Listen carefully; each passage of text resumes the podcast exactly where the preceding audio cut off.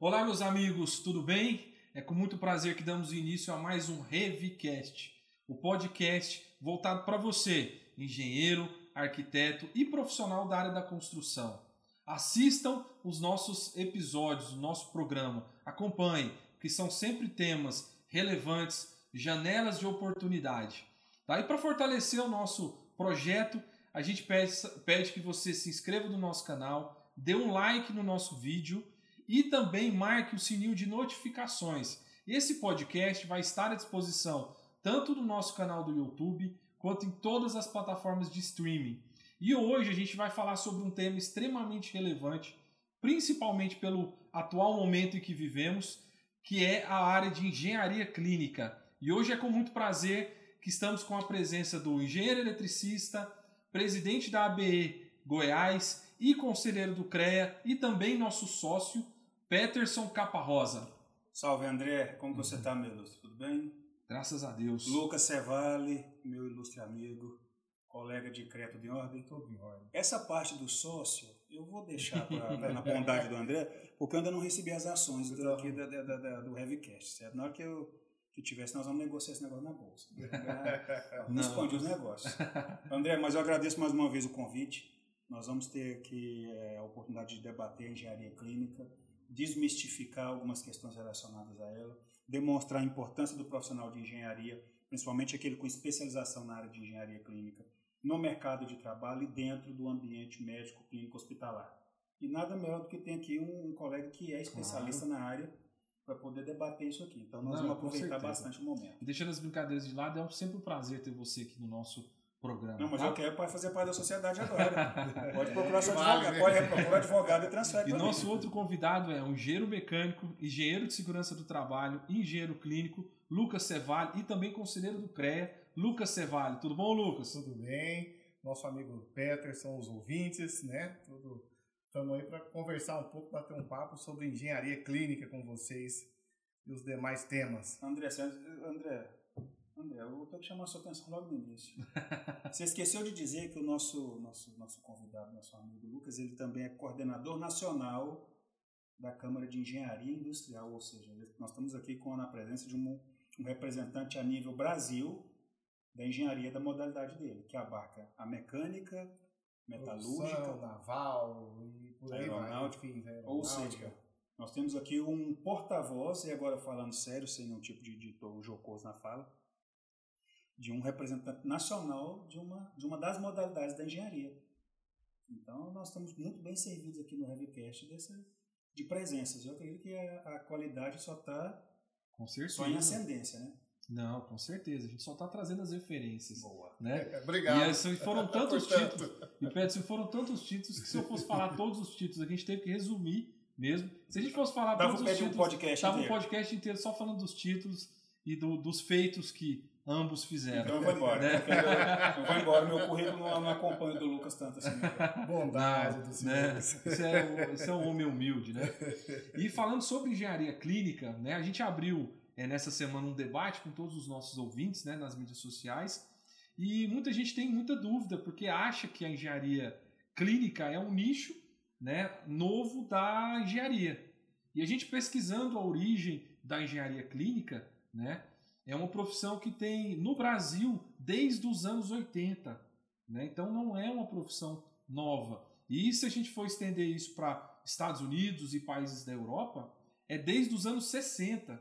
Então é uma área já bem segmentada, é uma área que já tem muito tempo de atuação, mas que mesmo em 2021 as pessoas ainda têm muitas dúvidas sobre o que é engenharia clínica. Então, para a gente começar os trabalhos, né? Afinal de contas, vou começar com o nosso convidado Lucas. Afinal de contas, o que é engenharia clínica? Né? E quais são as suas atribuições, Lucas? Muito boa pergunta. Olha só, de 1980, então você está falando, de 60, né? O que, que faz o engenheiro clínico? Quando a gente está dentro do hospital, nós temos o parque tecnológico, que nada mais é, são os equipamentos, nós temos a infraestrutura do hospital, né? E isso tudo é por conta de alguém da manutenção. Quem que cuida, né? Os engenheiros de qualquer modalidade são todos especialistas em manutenção. Nós temos um domínio, uma clareza sobre manutenção.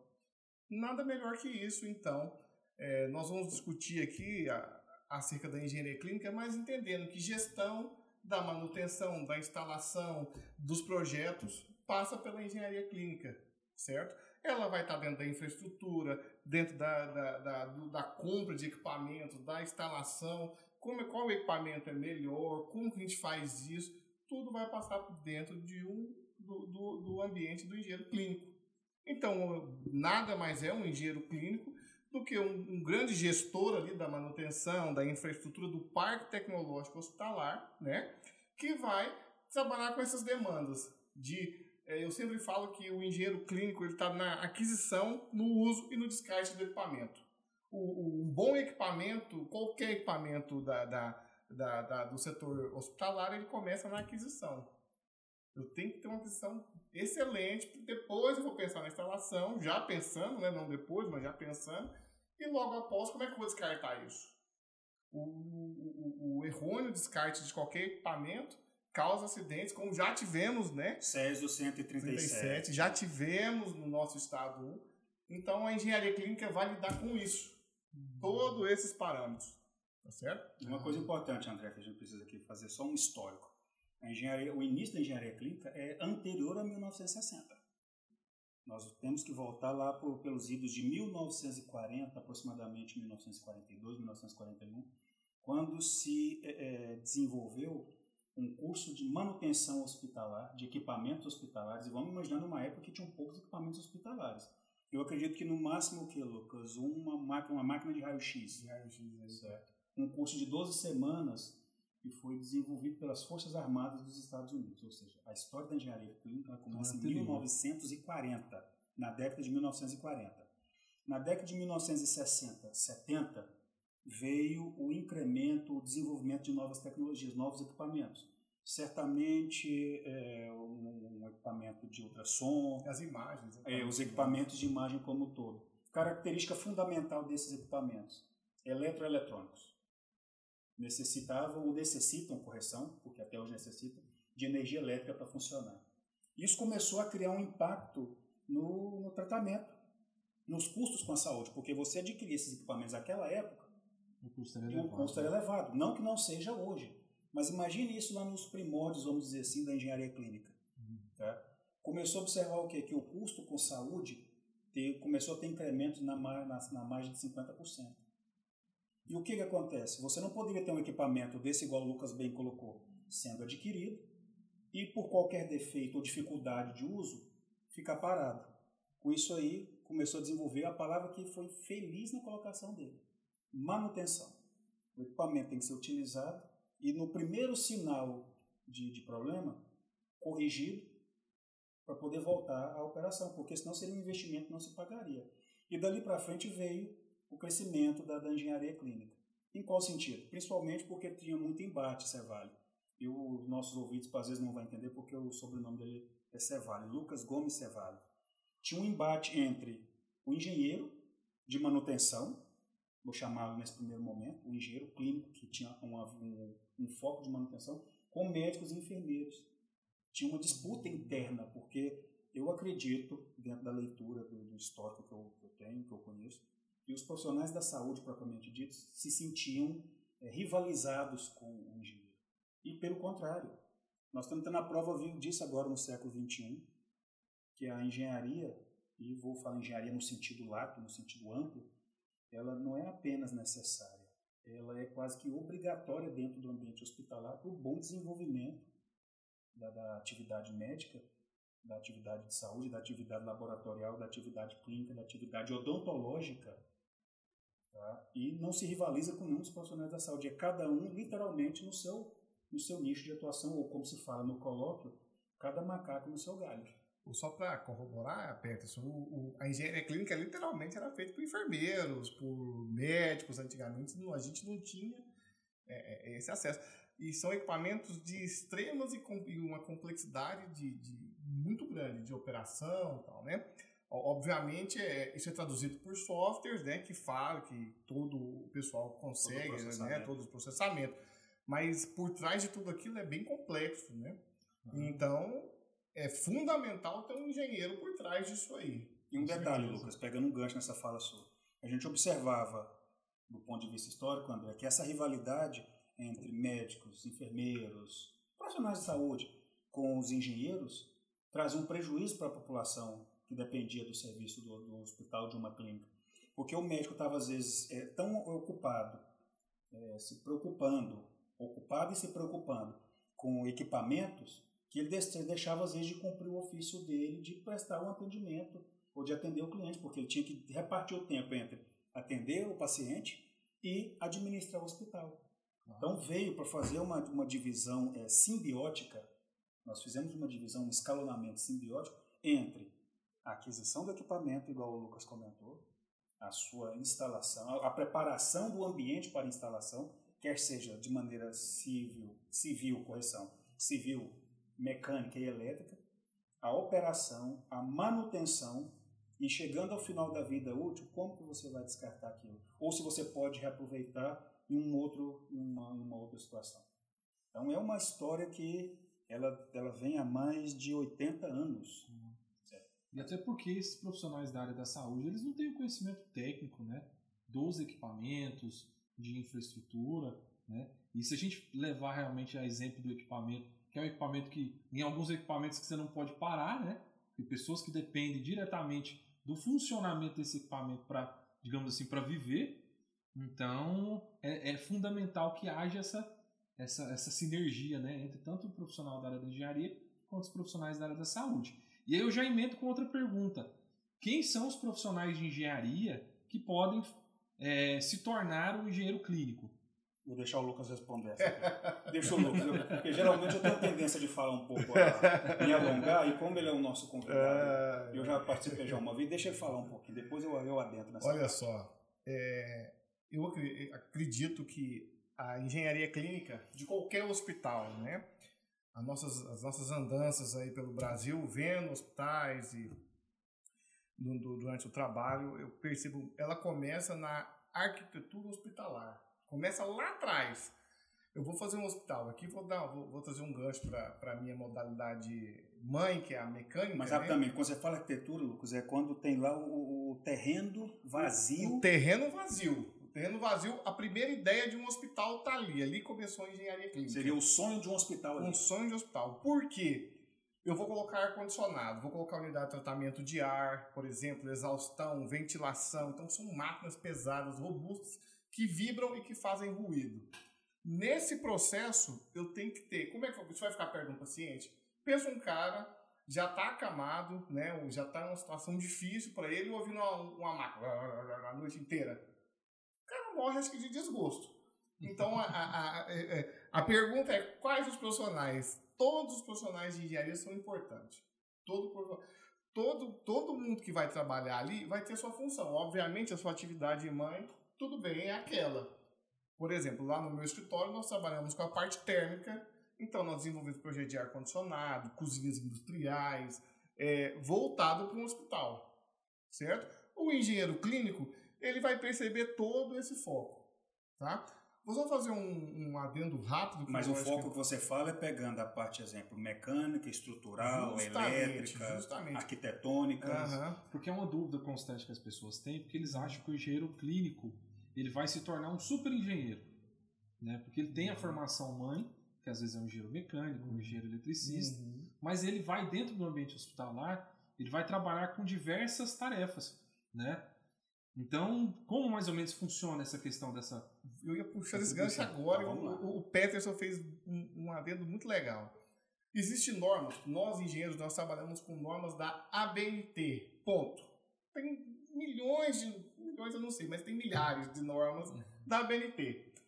Os engenheiros clínicos trabalham com essas normas e mais uma, as normas da chamam, chamam RDC, são diretrizes da vigilância sanitária. Eu vou fazer um hospital, por exemplo, elaboração. Lá na RDC 50, vou traçar isso como exemplo. Ela vai me mostrar o tamanho mínimo para me atender de um leito, ela vai me mostrar o tamanho do, do meu parque que eu posso ter conforme a minha a infraestrutura que eu vou usar é, a rede elétrica, ela vai te dar o norteamento básico e vai referenciar lá. Olha, para mais detalhes, você tem na parte elétrica a RDC, a, a, a NR10, que agrega, você tem a 9559, não sou eletricista, estou só puxando. Tem a 5410, a 5419. De aterramento, de. De, de PDA, tem um conjunto. Já pensou se eu estiver fazendo lá uma, uma ressonância magnética num paciente que tem que ir para uma cirurgia agora que levou um tiro, por exemplo. Acaba a luz, o gerador não entra. O cara vai morrer. Então eu tenho que ter esse feedback ali, né? A gente chama esse backup, né? A gente chama dentro do hospital. Então, essa é a importância. Todos os profissionais, respondendo a pergunta, todos os profissionais são de uma extrema importância lá dentro. Né? É um complexo multidisciplinar, bem complexo, diga-se de passagem, onde o engenheiro clínico recebe as demandas e vai acompanhando durante. Ah, já, tá já tem a instalação, o projeto, tudo já está funcionando. Então o engenheiro clínico trabalha com a demanda de manutenção. E tá ótimo, vai ter serviço a vida inteira. Porque depois da manutenção de um tempo, eu tenho que descartar esse produto, esse equipamento. Tá ali o engenheiro clínico. Tem que me dar um. Eu tenho que fazer acreditação, é, é, fazer rastreabilidade desses produtos, a gente fala posteriori. A gente tem que fazer, é, certificar esse, esse produto, tem que calibrar o produto. Então, esses equipamentos, né, o produto, o equipamento, é bem complexo. Né? Então, essa é a função do engenheiro clínico, cabendo todas as categorias aí. Eu, eu não vejo uma modalidade específica, tá? É, é, o que eu vejo é que tem todas essas modalidades. Algumas modalidades você pode trabalhar mais na ponta de manutenção, conforme a legislação do CREA confia, né? Acho que o PET tem uma clareza muito grande para falar disso. Mas, algumas modalidades, mas todas são importantes. Bom? Não há um limite, André. Na verdade, o, o é, se eu tivesse combinado as falas com o Lucas, não teria dado tão certo. Quando ele falou RDC, para o público que nos ouve, RDC quer dizer Resolução de Diretoria Colegiada da Anvisa, da Agência Nacional de Vigilância Sanitária. Tem duas que a gente considera como as mais importantes. O Lucas citou muito bem a primeira, que é a 50, de 2002, se eu não estou enganado, e tem a Resolução 2 de 2010, que fala sobre a, a, a importância e a obrigatoriedade de é, é, se regulamentar os procedimentos de é, administração tecnológica hospitalar. Tá? E o engenheiro é, clínico, do ponto de vista de sistema Confé, e Confé, para quem nos ouve, porque o público é tão variado, Lucas, que a gente tem que estar, tá, às vezes, é, traduzindo essas siglas. Que é o Conselho Federal de Engenharia e Agronomia? É, é, não regulamentou essa profissão. Não existe o título engenheiro clínico existe a, a pessoa que cursou uma especialização em engenharia clínica. Porque a gente tem que tomar muito cuidado nessa diferenciação, porque pode transmitir para a população, que inclusive nos vê e nos ouve, não é, Lucas? Que existe a figura do engenheiro clínico. Não. Lucas Gomes Cevalho, por exemplo, que está aqui, profissional que atua nessa área e milita há muito tempo. Ele é engenheiro mecânico, graduado em engenharia mecânica por uma universidade, a universidade que ele escolheu para poder ter o seu, seu diploma e, a posteriori, ele cursou uma especialização em engenharia clínica. Um engenheiro civil, vou pegar um outro título, que cursou uma faculdade de engenharia civil para poder ser chamado, vou colocar sempre entre aspas, de engenheiro clínico, ele cursou uma especialização em engenharia clínica. Tá? Um engenheiro, aí nós podemos pegar os vários títulos dentro do nosso sistema: engenheiro, engenheiros ambientais, é, engenheiros industriais, engenheiros de operação, engenheiros florestais, todos esses profissionais, eles podem cursar uma especialização em engenharia clínica e começar a atuar no ambiente médico clínico hospitalar, sem nenhum tipo de, de restrição. Por que que, o que, que o curso traz? É uma, um conjunto de, de, de competências que vão permitir eles a conviver e interagir dentro do ambiente hospitalar, não é, Lucas? Eu, eu antes e depois, se eu puder falar isso. Claro. É, eu, engenheiro mecânico, sempre trabalhei na área térmica. Até então, tudo bem, acho que muitos engenheiros mecânicos fazem isso. O depois disso, depois eu concluí a engenharia clínica, né, a especialização, eu aprendi um negócio de diretrizes de RDC. Aí eu falei, poxa vida, olha o tanto que é legal isso aqui. Né? Porque, olha, isso aqui existe, é assim, tem uma normativa. Às vezes você vai no hospital, você vê isso aqui e fala, oh, isso aqui, pô, tá lá na RDC. Por que, que é desse jeito, Por né? que, que é desse jeito? Né? é, é, normalmente, é, eu formei na Universidade de Brasília, né, na minha, a minha, a minha graduação de engenharia mecânica. Lá não, não, não me recordo de ter sido ensinado essas diretrizes. Né, a gente tem o curso completo até, tudo, mas não foi.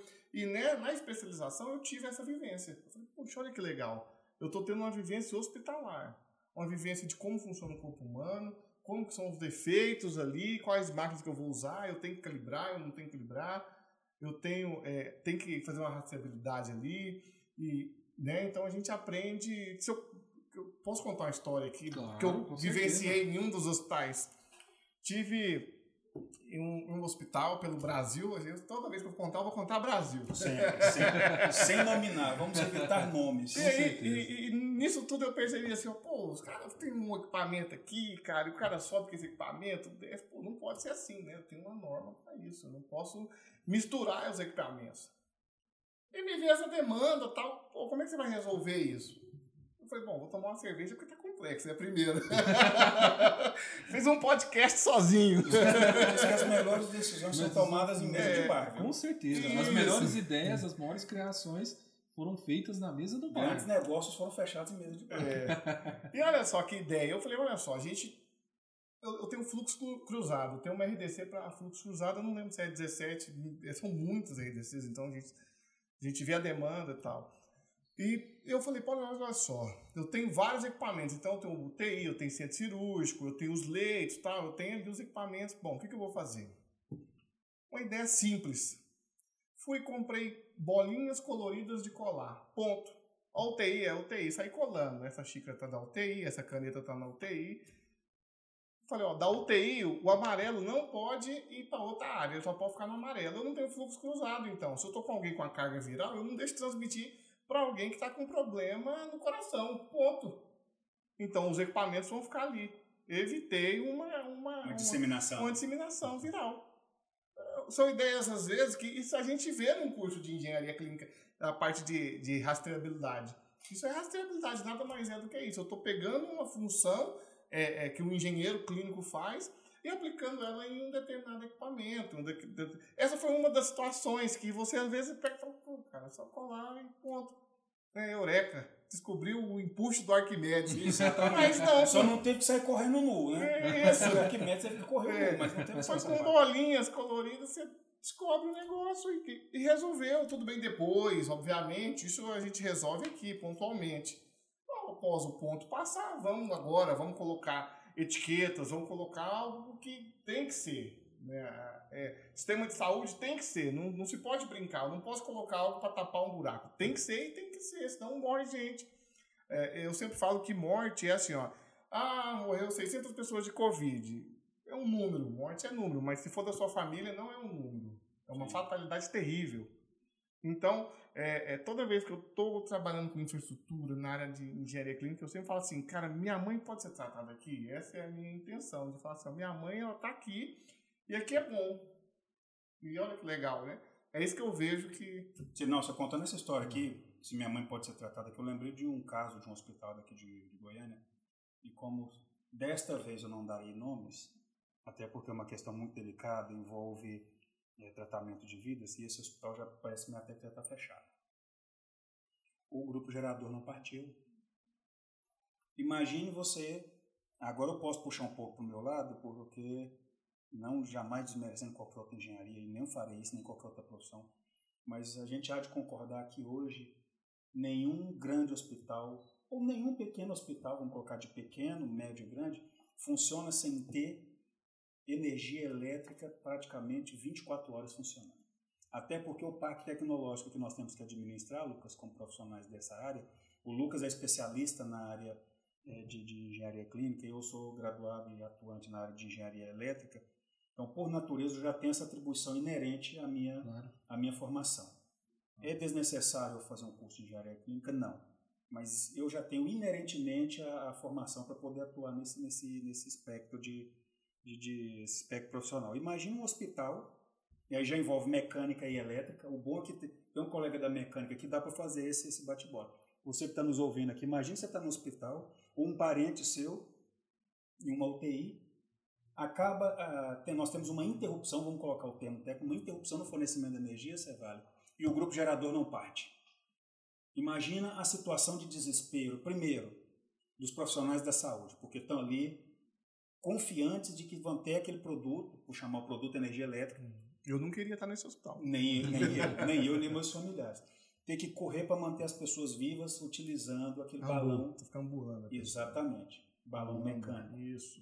Como que funciona, como que é uma situação como essa, para ver como que é a complexidade e a responsabilidade com o profissional de engenharia que atua no âmbito hospitalar é alta, é grande e ela envolve tanto as responsabilidades administrativas, civis e criminais. Por que, que o, grupo, o grupo gerador não funcionou? Ou a gente fala partir, né, Lucas? Por que, que ele não partiu?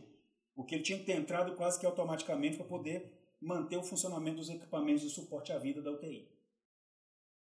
Por que, que não partiu? Aonde que teve a falha? Foi uma falha do profissional de engenharia que deveria ter acompanhado a manutenção? Ou ele acompanhou a manutenção e a direção do hospital não quis fazer a manutenção que foi sugerida? Porque é muito fácil culpar o engenheiro, né, Lucas? Sim, sim. É muito fácil. Numa situação como essa, a culpa é do engenheiro. Por que, que a manutenção não foi feita? E se a manutenção foi feita? Você que está me ouvindo, a manutenção foi feita, foi acompanhada a tempo e a hora. Foi dito para a direção do hospital, porque o engenheiro clínico, o engenheiro que atua no ambiente hospitalar, ele falou: nós temos o problema X, Y e Z. Decisões de natureza financeira não nos cabe. Mas nos cabe orientar e falar: olha, nós podemos fazer isso. Se o grupo gerador falou, não partiu porque teve uma falha de peça mecânica, mas o engenheiro mecânico teve o cuidado, foi diligente e disse: olha, precisa fazer a manutenção né? preventiva do, da peça tal. Eu não posso falar não porque eu não entendo de mecânica. E não foi feito. Então nós temos que começar a perceber a importância do profissional de engenharia no ambiente hospitalar para poder entender o porquê certos problemas acontecem e por que certas consequências vêm. Vamos parar aqui para não estender muito na fala. Nos casos daqueles hospitais, enganado, em São Paulo e Rio, eu não me lembro o nome aqui agora, depois vou até pesquisar, que tiveram incêndios. Um que começou na casa de máquina, se eu estou enganado, no grupo gerador, outro na parte elétrica, que as pessoas tiveram que ser levadas às pressas, para a rua. Ô, ô, Peterson, é... E aí a gente pode até remeter também, no caso que aconteceu há pouco tempo no estado do Amazonas, a falta de oxigênio. Justamente, justamente. Então a gente teve um caso claro. Aí eu vou, agora eu posso fazer uma pergunta para o nosso engenheiro clínico aqui Com presente? certeza. especialista em engenharia clínica? Lucas, é, é concebível a gente acreditar que alguém não sabia daquilo a tempo e a hora, porque a gente sabe que Me colocando em mais lençóis é- aqui, rapaz. é uma pergunta, é uma suposição, nós não iremos acusar ninguém, mas os gases medicinais, eles vão ser eles vão ser consumidos Eu, por alguém. né? eu vou... É sempre uma pergunta que a gente, assim, que a gente sempre faz. Será que não tinha como eles pre- é, é, é, identificarem esse- essa falta? Ah, mas eu- agora você pode fazer pergunta difícil da área elétrica, Prever viu? isso? É, não, agora eu vou te pôr em Pode, uma... pode bater na elétrica. Olha só, é, eu vou responder, mas de forma sutil isso aí, que é o que me cabe nesse exato momento. Nós estamos vivendo é, é, numa calamidade pública hoje, de saúde, certo?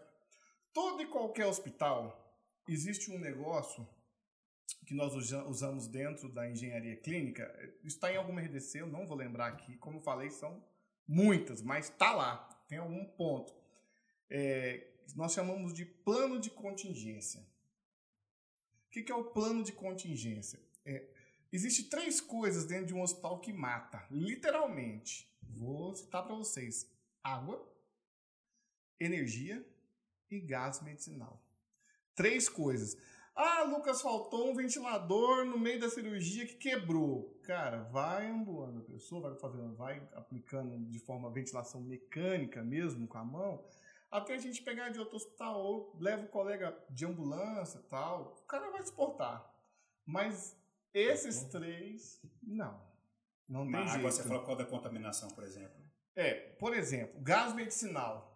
Eu tenho um volume de controle. Para nós, engenheiros, aí, os colegas que estão assistindo, nós temos um negócio chamado volume de controle. O que é o volume de controle em qualquer situação? Em qualquer situação é igual. Eu tenho 20 pessoas dentro de uma sala e eu vou calcular o meu ar-condicionado para essas 20 pessoas. Eu tenho uma carga térmica, calor sensível, latente, etc. Não vamos entrar aqui. Então eu tenho um volume de controle pré-estabelecido. Se eu tenho um hospital com 100 leitos, eu tenho meu volume de controle pré-estabelecido. Obviamente, nós estamos num uma capacidade extrema, assim, nós estamos chegando a 100% dos leitos, tal, tal, né? Mas nós temos um volume de controle estabelecido ali pelaquele hospital. Existe, de geral, o hospital que aplica engenharia clínica tem esse, esse plano de contingência. Ah, se me faltar energia por tanto tempo, o cara vai morrer no centro cirúrgico? Vai. Então, peraí, como vamos fazer um plano de contingência fácil aqui de podcast, tomando uma cervejinha. Eu tenho um hospital que eu uso, eu tenho uma demanda de, de, de, de, de água lá de mil litros, uma demanda de eletricidade lá de alguns quilowatts e tal. Vamos fazer? Vamos fazer. Quantos geradores eu preciso? Ó, preciso de cinco grupos gerador da marca tal, tal, tal, tal. Qual empresa que me fornece? Isso é um plano de contingência que nós estamos fazendo claro. aqui. Liga para um cara e fala, ó, a gente vai fazer assim, assim, assim, pré-estabelecido. Para qualquer empresa isso é bom. Eu tenho empresa, isso eu falo que é ótimo, excelente isso aí. Então, estamos pré-estabelecidos, estamos pré-acordados, porque vai acontecer. Infelizmente acontece. Vai acontecer. Cai raio, chove. Claro. Nós vivemos numa terra que tem raio. Tem tudo. Vai fazer o quê? Acontece. Se acontecer, reparar o problema. Com certeza. E, Você está preparado né, para tudo que possa acontecer. Ou para minimizar, na verdade, claro. não é preparar para tudo, é para minimizar, minimizar os impactos, né? É, eu sempre tenho uma fala que, assim, engenheiro, nós, engenheiros, os colegas que estão assistindo, né, assim, ó, você vai ser chamado para uma certeza na sua vida. Enroscou alguma coisa. Ninguém, ninguém fala, cara, eu não quero dinheiro aqui, dinheiro custa uhum. caro. Porque ou eu vou precisar de dinheiro no banco, ou eu vou precisar arrumar alguma coisa, ou eu tenho que pôr isso aqui, ou isso aqui tá assim, é algum problema. Se não existir problema, né, de cunho físico, químico e matemático, para que serve o engenheiro? Então são esses problemas que não vou responder de forma muito incisiva o que foi perguntado, mas eu deixo no ar aí que eu, por esse caminho Com você tem solução. Mas uma coisa, Lucas, eu quero falar aqui para você. Pode ser caro, às vezes, ter um engenheiro, porque ele vai estar ali sempre demonstrando qual a necessidade que você tem de aquisição, manutenção, descarte do equipamento. Sim. E a manutenção que é o grande segredo. Por que, que eu costumo dizer isso aqui, André? A parte de dimensionamento e projeto, ela não é tranquila, mas ela é, igual nós falamos no início, ela é o sonho de uma situação que a gente gostaria de ver. Alterável. Ah, exatamente, alterável. Ela pode ser corrigida antes da sua implementação. Você pode vislumbrar ali é, é um problema que você não viu. Porque projeto é interessante no seguinte aspecto: eu projeto uma situação, falo, Lucas, dá uma analisada nisso aqui para mim. Aquela análise fora, aquele ponto fora da curva. Porque quando eu faço o dimensionamento de uma parte elétrica, que é a minha área de formação de atuação, eu vou pensar diversas situações daquilo ali. Aí eu entrego para o Lucas, que é mecânico, e falo, mas e se acontecer isso aqui? Ele, vai conseguir enxergar algo que eu não vejo. Falo, opa, pera, então eu tenho que voltar aqui e rever meu, meu dimensionamento. E, e aquela questão, né, Peterson? Tem um ditado popular que fala: só é caro o dia que você não precisa. Isso. Porque a primeira vez que você precisar, você vai ver que sai muito barato. A gente, nós, nós temos a infelicidade da gente, não, vou começar a usar aqui os pronomes pessoais do caso reto de maneira correta. Nós temos aqui no Brasil uma cultura do seguinte aspecto: certos profissionais são caros, só que é muito mais caro depois que o problema aparece. Com certeza. Porque aí nos chamam, aí lembram que lembram da, da existência de engenheiros para poder resolver determinadas demandas. Aí querem que nós façamos milagre em curto prazo de tempo e mais ainda, que vem a parte mais curiosa da história, querem pagar pouco. E vou dizer por quê. Uh, eu, eu, vou fazer igual o Lucas falou, eu vou contar a história e não vou dizer a, a situação.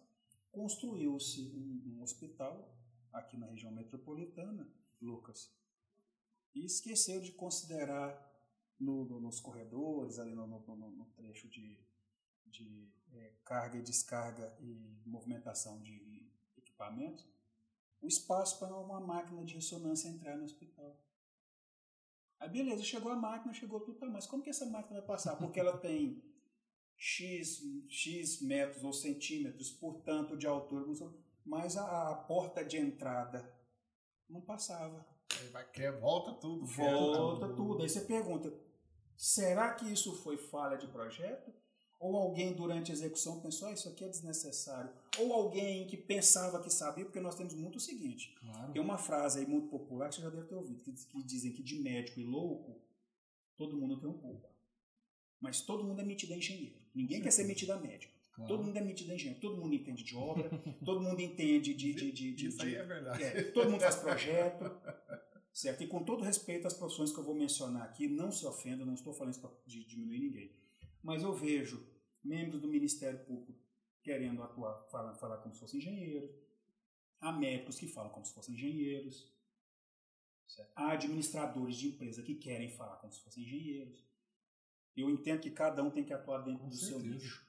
Quer um hospital bem construído desde o seu terreno até a, a última telha da cobertura, você tem que ter ali, vou dizer aqui, não sendo, sendo tendencioso, nós temos que ter arquitetos atuando, nós temos que ter engenheiros civis, nós temos que ter engenheiros mecânicos, nós temos que ter engenheiros eletricistas, nós temos que ter qual mais, Luca? Tem alguma engenharia? Físico. Físico.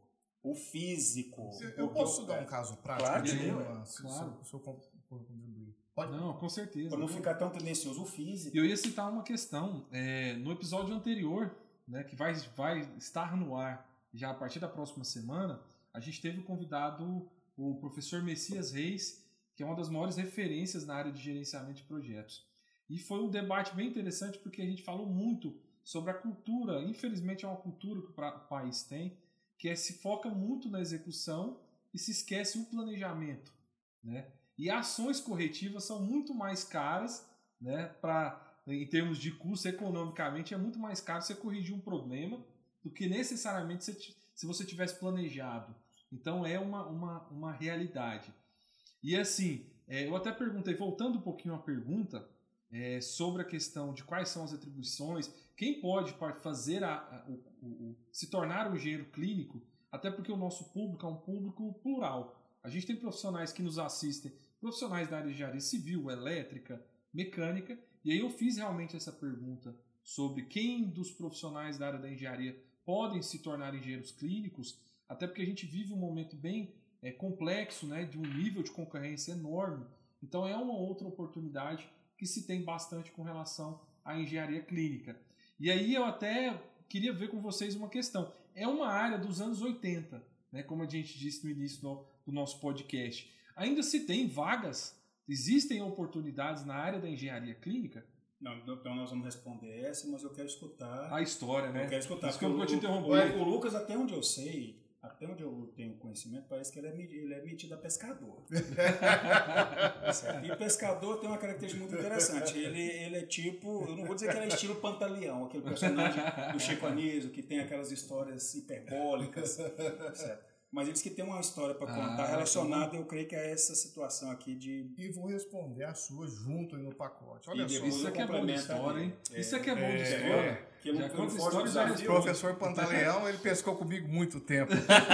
Mas você tá falando do professor Pantalhão de história? É, Não, mas eu tô falando do Pantalhão, personagem do Chico Anísio, que contava umas histórias meio. O falecido Chico Anísio, tinha um personagem que contava umas histórias meio hiperbólicas, fora da Olha, olha, olha que interessante isso que eu vou dizer a vocês.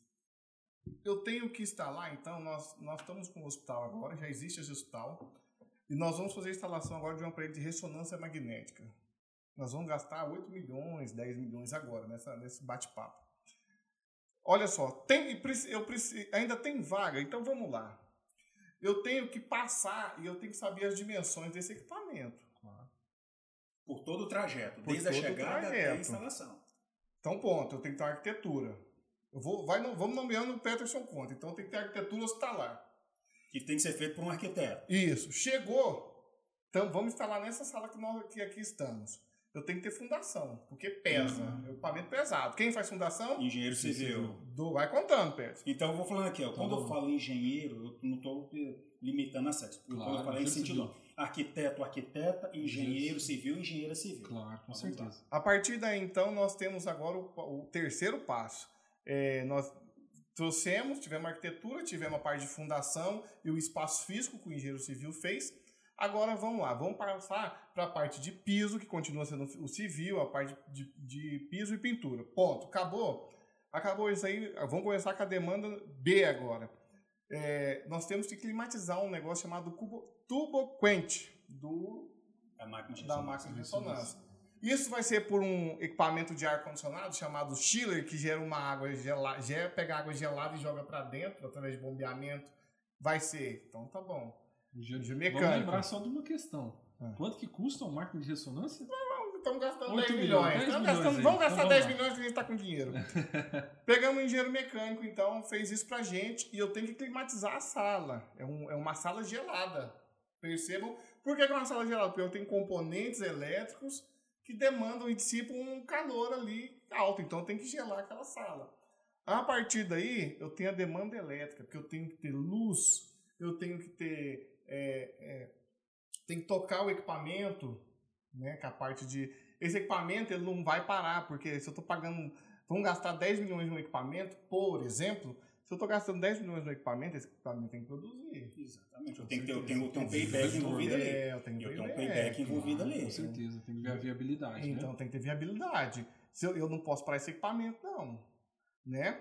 Então, após isso aí, eu tenho um negócio. Eu joguei uma partícula de raio-x, gama. Em qualquer partícula, ela tende a, a tran- Ela é um regime que vai passar de um lugar para outro, ela vai transitar. Eu tenho que ter um físico que vai fazer um negócio chamado baritamento da parede. Que nada mais aí vai passar barita na parede e vai checar através de aparelhos físicos. Não é o meu, meu esquema, mas eu sei que é assim que faz e vai checar, ó, bom, não estou mais transmitindo. Quando você vai, a gente vai fazer um exame de raio-x por simples que existe, existe uma parede com vidro, onde a pessoa aperta um botão e corre e fala, meu Deus, vai explodir. E ela fica ali, né? Ali é Uma uma, barreira pum- uma pública, que é de chumbo. que é, é, não deixa passar. Então nós pode colocar o físico aí também nesse pacote. Físico. A partir daí, eu tenho que ter manutenção. Obviamente, Lucas, um equipamento de extrema complexidade, eu posso dar marcas aqui? Se puder, eu Pode, sei. claro. Se a gente pegar, por exemplo, a GE, às vezes a gente está aqui no hospital, a GE faz esses equipamentos. Ó, já aproveitando, GE, se você quiser participar do nosso projeto patrocinando, as portas estão abertas, hein? Fazendo É aí. propaganda aí gratuita. Gratuito. Se a gente pegar, por exemplo, a GE, que faz bons equipamentos desse, de, de, de- ressonância, você está trabalhando ali, né? E de repente chega uma caixa, você fala, poxa, e vem lá uma ressonância. Lá, manuten... de repente chega o cara que vai dar manutenção para você. Então ele sabe que em tal dia, em tal hora, um equipamento que a gente está gastando 10 milhões aqui vai parar. Pô, não pode parar o equipamento desse. Então vou parar, trocar peça ali e voltar à produção. Eu tenho que ter produção, eu tenho que ter continuidade. Pensa um equipamento desse, ele tem que se pagar em ao longo do tempo. Certo? Então, existe, existe é, é, tem vaga. Só somar aí quantos profissionais que eu gastei até Vamos agora. aumentar um pouquinho aqui, um aqui. Tem que operar o equipamento. Então, nós estamos falando aqui de um médico, que geralmente é um radiologista, ele é especialista na área de diagnóstico por imagem. Nós podemos ter o técnico em radiologia, certo? Vou chamar técnico em radiologia, que talvez possa operar também. Nós temos os profissionais de enfermagem, que podem Estão- dar o suporte. claro. Nós estamos contando aqui no barco Então, então até agora a gente já Um, falou dois, três, arquiteto, quatro. arquiteto, teto, engenheiro engenheiro civil, civil. engenheiro mecânico, engenheiro eletricista, físico, médico, técnico em radiologia e enfermeiro. Então, um, dois, três, quatro, cinco, seis, sete, oito profissionais envolvidos numa situação como uma essa. instalação de uma máquina E de vou mais longe, hein? Vou mais longe. Uma máquina de ressonância magnética, depois que ela entra efetivamente, ou que ela tem que entrar em operação depois de todas essas etapas, é engenharia elétrica pura e aplicada. Por quê? Ela, para funcionar, ela precisa de energia elétrica e não é pouca. É muita energia. Você, geralmente, hospitais ou clínicas especializadas em diagnóstico por imagem têm transformadores próprios. Os transformadores são próprios, a São energia geralmente comprada é na alta tensão. Nós estamos falando em 13.800 volts aqui na, na, na, região, na cidade de Goiânia, certo? Para poder atender a demanda de energia do local como esse. Uma máquina de ressonância, só de maneira muito rápida para quem está nos ouvindo, o nosso público aqui, ela é um grande imã. Vou tentar ser bem didático, não simplista. É um grande imã, certo? Esse imã, esse, esse, esse equipamento, esse toróide, vou chamar assim, ele gera um campo magnético tão intenso, tão intenso que as primeiras perguntas que são feitas para você, você tem algum produto metálico, o Lucas, por exemplo, está com uma corrente no pescoço, tem que tirar. Você tem algum implante metálico no seu corpo, ou seja, é feita uma anamnese do, Pra do- do identificar se paciente, você- para identificar. Claro. Porque nós estamos falando de um grande imã. Imã atrai o quê? Por natureza, metal. Atrai metal. E o que, que esse grande imã faz? Ele polariza, se a minha memória não está me falhando aqui, as moléculas de água do corpo humano. Porque a água, se eu me recordo bem lá da química do ensino médio, ela é apolar. Ela é apolar. Se eu não ela é apolar. Se eu tiver errado, depois os nossos, os nossos, os nossos ouvintes Eu só lembro que, corrigir. eu só lembro que o urso é polar. Se eu não estou enganado, a água é polar. O campo magnético é tão intenso que polariza as moléculas de água, permitindo o registro das imagens. Aí vem uma outra parte da elétrica, que é uma das mais difíceis que a gente estuda. Se chama processamento digital de sinais. Tem softwares que estão ali captando aquelas imagens e transformando em, em partes do corpo. Ou seja, vão fazendo os cortes e depois vão os unindo. Ou é uma ciência. Olha, eu vou falar um negócio para vocês, eu sou suspeito a falar da minha área.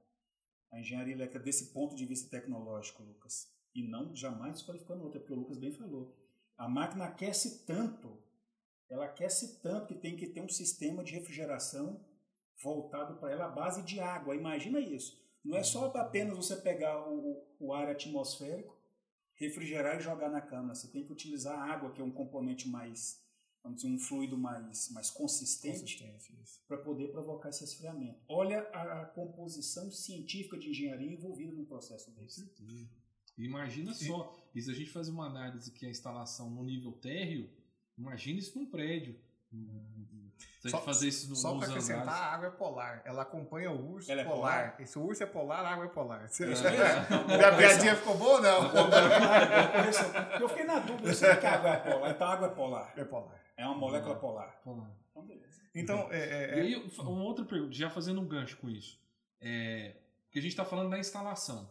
Porque normalmente a diretoria dos hospitais, a maioria, é composta por médicos. Uhum. Eles não têm o conhecimento técnico é, é, e tecnológico desses equipamentos. O engenheiro clínico participa também da aquisição do equipamento para identificar qual que é o melhor equipamento, qual que é o melhor modelo, qual que vai atender a demanda. Eu, eu- eu quero, eu quero elogiar até uns colegas que eu tenho percebido eh, nessas andanças aí. eh, Quando, antes daqui, eu- nós conversando à toa, eu falei, olha, engenharia clínica é bom, você vive dentro de avião. E olha só, eu tenho uma, uma turma de formação, que são os engenheiros de produção, eles têm saído muito bem na engenharia clínica. Porque eles estão entendendo assim, é, não é meu, meu curso de formação, mas eu percebo que eles estão entendendo mesmo todo esse processo didático que é. E quando eu vou comprar uma máquina, é, é, qualquer máquina hospitalar, né? É, até que no nosso estado aconteceu de comprar ventiladores e é, é, respiradores, né? E teve que mandar engenheiros para ver lá. Falou, olha, o que está acontecendo aqui? Porque são dados técnicos. Aí liga aqui, a gente não tem energia para fornecer, a gente não tem. O engenheiro clínico é essencial, é primordial na aquisição de qualquer equipamento hospitalar. Porque no final, quando você está dentro do hospital, o parque tecnológico é seu. É você, é um filho seu. Um filho que você tem que cuidar dia, dioturnamente. É um filho que não pode parar, porque senão vai matar alguém. É um filho que está ali, que, ó, eu vou capengar, eu preciso ter insumos. É, eu, vamos pegar uma bomba de infusão, por exemplo, sem citar marcas. Eu pego uma bomba de infusão, eu tenho que ter todo o insumo para ela funcionar. E você vai num leito de UTI tem pessoas utilizando seis bombas de infusão. Você fala, meu Deus do céu, é insumo pra caramba. Então eu tenho que ter esse controle. Esse controle de, ó, eu vou gastar tanto, tem tanto. É essencial. Não, não tem como você. é, é, a gente até tem certificadoras hospitalares, né? É, é, certificadoras que, que te dá uma qualificação, fala, ó, seu hospital está em excelentes padrões e vai elevando o seu nível, certo? Essas certificadoras, elas vão checar, tem engenheiro clínico? Tem, poxa, que bacana. E como é que são os processos? A, a certificar, por exemplo, como se fosse uma ISO, mas a gente volta isso para hospitais. Que é a Então, ONA, por exemplo. A ONU é uma, dá. Então você tem ONA 1. Se eu não me engano, salvo engano, no nosso hospital aqui, o Hugo tem ONA 3 Parece que o CRER também o, tem, né? o, o GOL, alguma coisa assim. Como é que eles fazem isso? São métodos e procedimentos regimentares. Eu tenho que ter inspeção na caldeira, eu tenho plano de contingência elétrica, eu tenho rastreabilidade, eu tenho a infraestrutura funcionando, eu tenho um engenheiro clínico analisando meu, meus, meus produtos, meus, meus equipamentos, eu tenho os relatórios, eu tenho a gestão. Sim. Né? É, lembrando sempre, a engenharia clínica está por trás de gestão dos equipamentos, sempre. Você vai pegar algo complexo e caro pra caramba e vai fazer gestão. Gestão, gestão disso aí, de entra, sai, instala, tira, retira, descarta. Como é que eu faço para descartar? E por aí vai. É importante porque, igual o Lucas está bem, bem colocando aqui, não é pensar que o engenheiro clínico é um super engenheiro, ele sabe de tudo. Ele é graduado, ele é, ele é, é talhado, vou colocar nesse termos, em uma área do conhecimento da engenharia. Mas ele pega ali um conjunto de eh, necessidades e de competências dentro do ambiente médico clínico hospitalar para poder fazer a gestão do, do, do parque. Vamos imaginar eu atuando dentro do ambiente hospitalar. Se surgir um problema de natureza mecânica, vamos pegar a parte de gases medicinais. Eu não tenho atribuições por formação acadêmica para atuar nisso, mas eu tenho que ter a, a diligência, né? a diligência necessária para poder perceber que eu tenho que ter uma equipe de engenheiros mecânicos, uma empresa que presta serviço na engenharia mecânica voltado para a parte hospitalar de refrigeração, de gases medicinais, para poder atuar naquela, naquela situação. Mesmo caso do Lucas como especialista na área atuante. Ele percebeu que é um problema de natureza elétrica. Ele falou, olha, não é minha área de competência de formação, mas eu tenho que ter o quê? Um suporte de um engenheiro eletricista de uma empresa que presta serviço para esse uhum. exemplo. Porque... Manutenção de um tomógrafo, manutenção ah. de uma máquina de ressonância, manutenção de uma máquina de ultrassom, que são tecnologias é, de natureza eletroeletrônica que tem como é, desenvolvedores, vamos imaginar no primeiro momento, alguém da área elétrica. Uhum. Posso, só só, só, só para não perder, ó, por exemplo, o que o Peterson está falando, que é fantástico isso aí, Peterson, muito... Eu tenho cinco leitos aqui, então eu preciso de, de, de dez tomadas, preciso de, desse arranjo, dessa configuração, ponto. Aí eu vou colocar mais dois, porque aumentou, está sendo calamidade, então eu preciso de mais dois leitos. Eu não sei, eu não sei se a bitola do fio aguenta ou se vai pegar fogo se eu ligar mais os equipamentos. Aí eu tenho que chamar o Peterson, que é um engenheiro eletricista, e vai falar, Peterson, isso aqui está dentro, se eu colocar mais dois equipamentos aqui, aguenta ou não? Aí eu, é a parte dele.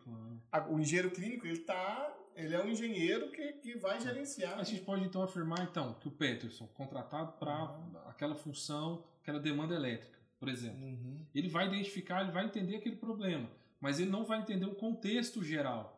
Seria mais ou menos Se isso, né? ultrapassar né? a parte elétrica. A parte elétrica. Se ultrapassar a parte então, elétrica, assim, não posso entrar. Isso, então sim, ele, ele vai entender o contexto. Boa análise, Aí é a função do, do engenheiro clínico. clínico é. Porque, Porque o engenheiro tá clínico está dentro do hospital. Claro. O Peterson tem a empresa dele, ele atende 20 hospitais. Claro. O engenheiro clínico está dentro daquela situação, por exemplo. Ele olhando ali, olhando, olhando, fala, cara, eu vou colocar dois leitos, dois leitos, eu vou ter 10 equipamentos. Pô, 10 equipamentos, cara, puxa vida, é muito equipamento. É, Será que eu vou aguentar? Será que não vai pegar fogo? Como é que você tira? Pegou fogo. Como é que você tira os, os pacientes ali que estão é, é, na UTI, estão entubados, diga-se de passagem, alguns? Como você vai tirar um cara entubado? Vamos fugir da elétrica e da mecânica e vamos colocar civil? Vamos. Imaginando que nós tenhamos que é, é instalar mais uma nova máquina. Vamos evitar falar cetomógrafo, uma máquina que tenha uma, uma massa corporal considerável e que vai exercer uma força-peso considerável num, em algum pavimento além do térreo. Será que a estrutura, a parte estrutural, comporta essa carga extra? Então, nem eletricista, nem mecânico, na parte de engenharia, pode fazer um cálculo desse ou afirmar. Se nós somos os engenheiros clínicos responsáveis por essa unidade hospitalar, nós vamos ter que chamar quem para conversar? Um engenheiro civil. Nós queremos montar uma aula de é, é, é, é diagnóstico por imagens no pavimento 2. Nós vamos instalar um tomógrafo e duas máquinas de ressonância. Aqui é um exemplo, estou chutando uhum. aqui. A estrutura, a parte estrutural suporta essa carga extra? Nós temos que chamar quem para conversar? um engenheiro civil. Claro. Um engenheiro civil que tenha ah, o conhecimento na área de, de cálculo estrutural. Ele vai fazer, olha, esse, cadê os projetos? Primeira coisa ele vai pedir os projetos. Vai analisar o projeto. Esse equipamento tem quanto de massa corporal? Tantos quilogramas. Quantos? Serão, serão instalados onde? Vão fazer, vai fazer o diagnóstico não, comporta. Não, não comporta, nós vamos ter que buscar uma outra alternativa. Ou seja, é tão multidisciplinar, interdisciplinar, que uma só área não atua sozinho, mas igual o Lucas bem comentou. Quem está dentro do dia a dia do hospital vai estar tá observando essas questões. E a grande vantagem da engenharia que eu acredito que ela traz para a gente, Lucas, é essa visão rápida de solução de problemas. Olha, eu estou com um problema elétrico que eu já sei quem tem que, tem que resolver. Vem aqui, me ajuda. Não, eu estou com um problema da parte estrutural, chama o civil. Estou com um problema na parte de fundação, chama o civil. Estou com uma parte de é, é, é, humanização, a gente chama geralmente arquiteto, porque ele, o arquiteto tem uma visão muito boa, que às vezes ela sai daquele espectro tridimensional que a engenharia traz. Uhum. Não, e, e o engenheiro clínico está ligado diretamente à segurança do paciente, né? Eu sou, apa- tem que eu sou apaixonado nesse termo. Para mim, é engenharia de segurança do paciente. Eu sou extremamente a favor, porque esse nome é fantástico. Engenharia de segurança paciente. Você está ali por, por causa de um paciente. Há pouco eu falei, será que a minha mãe pode ser tratada aqui nesse, nesse hospital? Que é um interessante, né? Você fazer algo que a minha esposa é, pode ter um nosso filho aqui, é legal? Então, é, é- essa é a função do... Eu percebo hoje que nós estamos tratando de várias profissões aqui, nós temos bons engenheiros clínicos de manutenção, na parte de manutenção, né? O, tanto de produção, tanto de controle e automação. São bons engenheiros que eu vejo atuando também no mercado, tá? Hum. Só para Não, às vezes a gente não tá falando, mas eu fico aqui, ó, eu já vi muito cara bom. Às vezes eu tô tendo um problema muito grande ali de placa, de alguma coisa assim, eu já vi cara chegar e ficar dentro do hospital e resolver. certo. Entendeu? Eu recebi uma pergunta rapidinho, André, que eu sei que você deve ter outras perguntas a fazer. Lucas, teve um colega que nos perguntou se até o conhece. Ele perguntou, eu sou engenheiro agrimensor. Eu posso fazer especialização em engenharia clínica? Eu falei, não só pode, como deve, se for da sua vontade, de atuar no ambiente médico clínico hospitalar. Você vai sair total, você vai, você vai dar uma guinada na carreira, que é de viajar muito para visitar áreas descampadas ou, ou áreas ocupadas ou florestas ou matas para poder fazer todo aquele estudo de agrimensura. Você vai passar para o ambiente hospitalar. Você pode fazer? Eu falei, claro que pode, não tem Eu restrição. quero só contar, co- somar, vou somar isso. Quem lava as roupas do- dos hospitais? Eu tenho que ter uma lavanderia, eu tenho que ter caldeira, eu tenho que ter, eu tenho que ter o descarte dos materiais, eu tenho que ter uma gama de coisa por trás disso. Eu não sei fazer isso. Acredito que tá engenheiro agrimensor, tal agrônomo, tal ambiental e O sanitarista, químico. tal químico. Tem uma turma aí por trás que a gente. Porque assim, ó, quando eu venho e instalo uma coisa aqui, um hospital aqui, por exemplo, eu tenho uma gama de serviço, ó, ele vai ter lavanderia própria? Não, então peraí, então a gente tem que ter uma lavanderia. A lavanderia tem que ter licenciamento ambiental, porque eu mexo com produtos químicos e com riscos biológicos.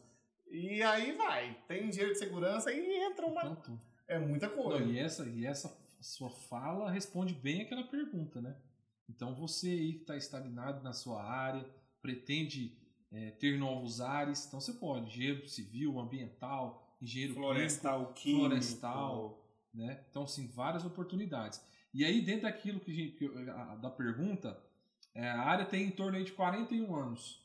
Existem oportunidades de mercado para essa área? Eu acredito que, que eu tenho um colega que, que hoje ele era do Albert, hoje ele está na Casa Beneficente Portuguesa. Um professor meu que virou meu colega de trabalho, tal, tal, por aí vai. Ele é um, é, tenho um carinho muito grande por ele. É, e, ele fala assim, Lucas, se a gente formar, é, hoje nós temos uma carência aí de 200 profissionais imediatos, hoje, agora, assim, vamos formar, vamos ter que contratar. Por quê? Porque eu tenho muita demanda.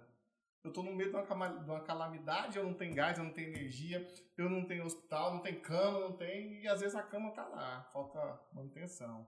Às vezes a coisa tá ali.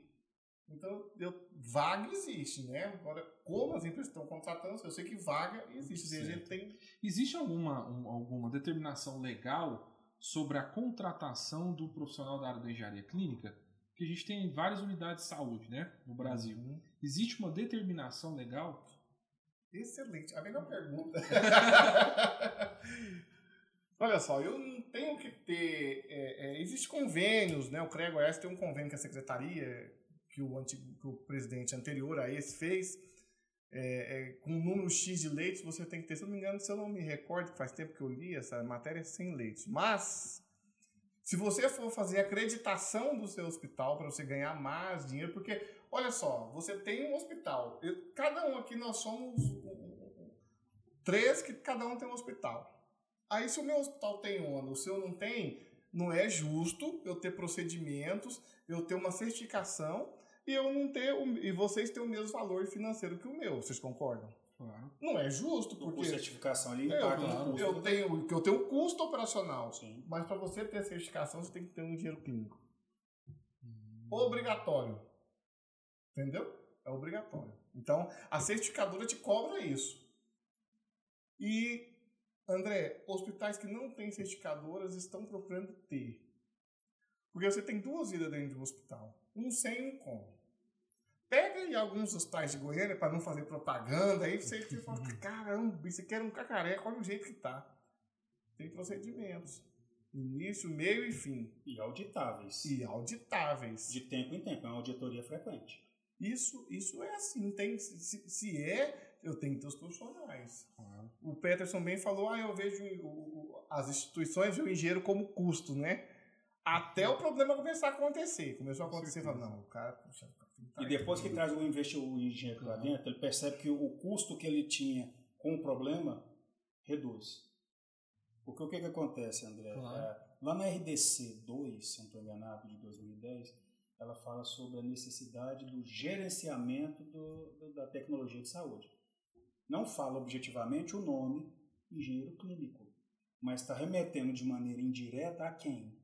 A nós. E quando eu falo nós, eu quero pegar um gancho aqui numa situação interessante. São os engenheiros, que são os engenheiros eletricistas plenos, que podem atuar nessa área, os engenheiros biomédicos e os engenheiros que não são dessas duas graduações, mas que têm especialização na área. Por que, que o curso, a, a, a especialização nessa área é tão ampla? Ela abre esse espaço, igual o, você bem colocou, e o Lucas tem referendado com as explicações dele. O engenheiro químico tem espaço total para atuar numa área como essa.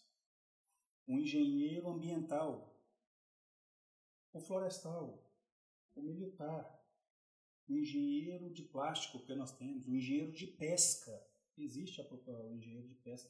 O engenheiro de pesca falou, não, quero, quero sair dessa área e quero voltar a atuar no ambiente médico, clínico, hospitalar. Especialização em engenharia clínica. Está abrindo o, o, o espectro de atuação profissional e de mercado. Mas a gente tem que ser, tem, tem sempre um cuidado aqui que eu gosto de, de, de, de, falar. Nós temos a engenharia, quando você começou lá pedindo o histórico da, da nossa da, da, engenharia clínica, é importante a gente lembrar que a engenharia clínica ela é um ramo, ela é um ramo da engenharia elétrica e da engenharia biomédica. Na verdade, se a gente for analisar de maneira é, piramidal, a, a, engenharia biomédica é um ramo da elétrica por causa do ponto de vista de desenvolvimento de tecnologias. As principais tecnologias do campo da saúde hoje, vamos dizer, de tratamento e diagnósticos, são da área elétrica. Aqui não é nenhum tipo de barrismo, nenhum tipo de, de, de depreciação a quem quer que seja. Mas se nós formos analisar todos os instrumentos que são utilizados em um laboratório de análises clínicas, são equipamentos eletroeletrônicos. Os equipamentos utilizados em uma clínica odontológica, claro, guardadas as devidas proporções, são equipamentos de natureza eletroeletrônica a máquina de ressonância, o tomógrafo, o raio-x, que é uma fusão entre engenharia elétrica e física, é, um mamógrafo, e um, um sem fim, são tecnologias que surgiram dessa área. E o porquê que é importante? Elétrica, biomédica, que é uma engenharia de graduação. E qual que é a diferença entre engenharia? Porque muito se confunde entre engenharia clínica e a engenharia biomédica. Qual que é a, diferença? A biomédica é, vamos dizer assim, ela seria a engenharia mãe em relação à, à clínica. Certo? Por quê? O engenheiro biomédico ele tem cinco anos de estudo, é uma graduação, ou seja, o profissional sai de lá, será registrado no CREA como engenheiro biomédico, ou seja, uma profissão regulamentada, tá?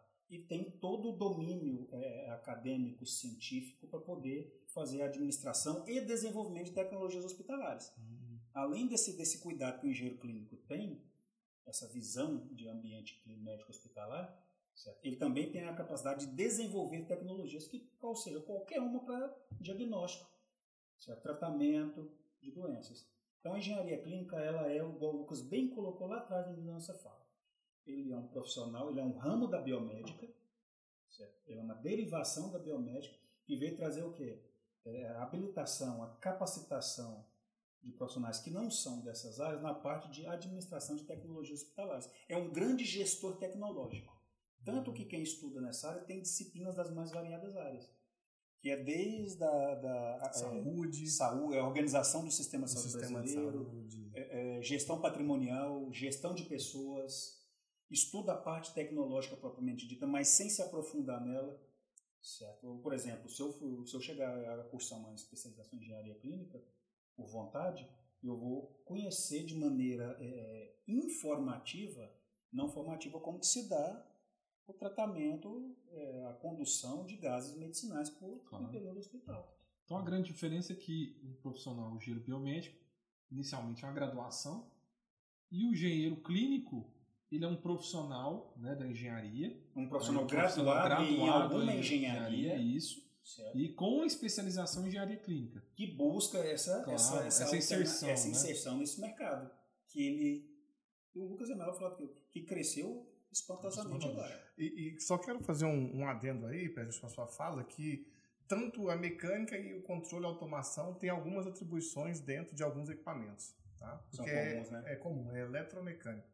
Eu e o Pérez, a gente teve uma conversa esse dia, ele falou, cara, onde sai um mecânico e, E entra o o elétrico. Eu Falei, usa a regra da mão direita, que a gente aprende no ensino médio. Uhum. Quando entrar, eu não sei. Supondo que eu não tenho a mão direita, é o engenheiro eletricista que tem.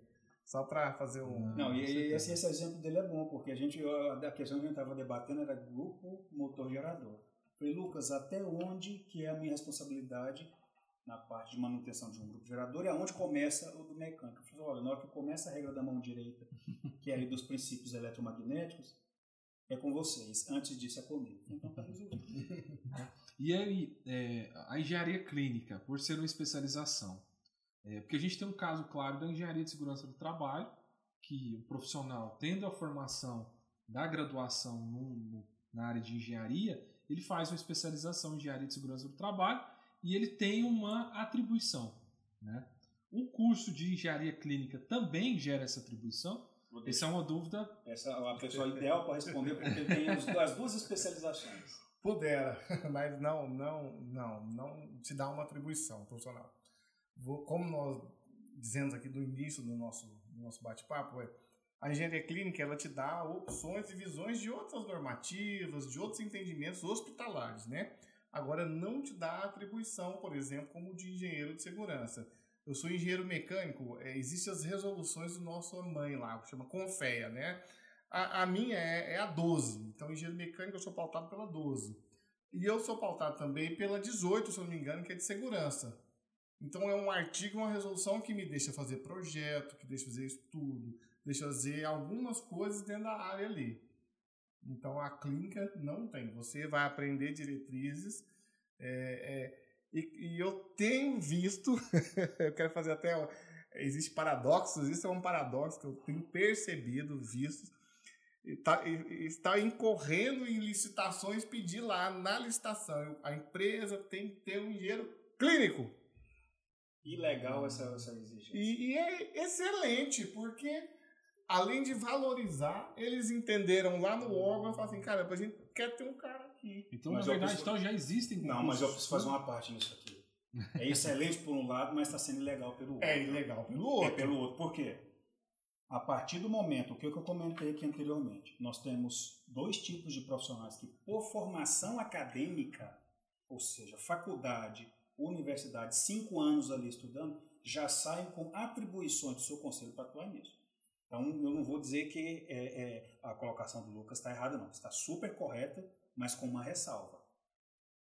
Ele tem que ser considerado, tem que ser considerado, chamado, tem que ser contratado como engenheiro clínico, desde que ele não tenha graduação em engenharia elétrica ou engenharia biomédica. Eu falo isso porque já tem casos julgados né, numa situação Sim. como essa. Uhum. Então é ilegal nesse aspecto. É o ideal, é maravilhoso acontecer nesse formato, porque o que, que a gente acontece? Nós vamos estimular os colegas que querem atuar na área médico-clínica hospitalar, que não sejam engenheiros eletricistas plenos ou engenheiros biomédicos, a se especializar na área. O que, que o Lucas fez? Olha, eu posso ter uma dificuldade de me inserir nesse mercado, foi lá e fez a especialização dele. Um exemplo claro, se não estou enganado, chama a EBSER, que é a Empresa Brasileira de Gestão de Recursos Hospitalares, se não estou enganado. Ela começou a fazer esse tipo de exigência. Se um engenheiro biomédico se inscrever no processo seletivo e tiver a inscrição dele é, é, negada por causa dessa exigência aqui, já tem casos julgados que o profissional tem, por formação, a capacidade é, é, intelectual de atuar nessa área. Então a gente tem que ter só esse, esse, esse cuidado. Todos os profissionais graduados em engenharia, independente de qual seja, têm especialização em engenharia clínica, Podem participar. podem participar, estão contemplados. Engenheiro eletricista pleno pode participar, mesmo não tendo especialização em engenharia clínica. O engenheiro biomédico pode ser restrito a participar? Negativo. Ele tem toda a sua capacidade é, é, acadêmica amparada para isso. Então a gente tem que só entrar nesse campo para não criar uma, uma, uma guerra, uhum. uma guerra entre, entre colegas. Não estou dizendo aqui que está se criando uma dificuldade de mercado, não. Por exemplo, o Lucas é engenheiro de segurança do trabalho. Eu não sou. Eu não posso sequer atuar, mesmo que de, dependendo da, da, minha área de formação, na área na área de segurança. Eu tenho que fazer o quê?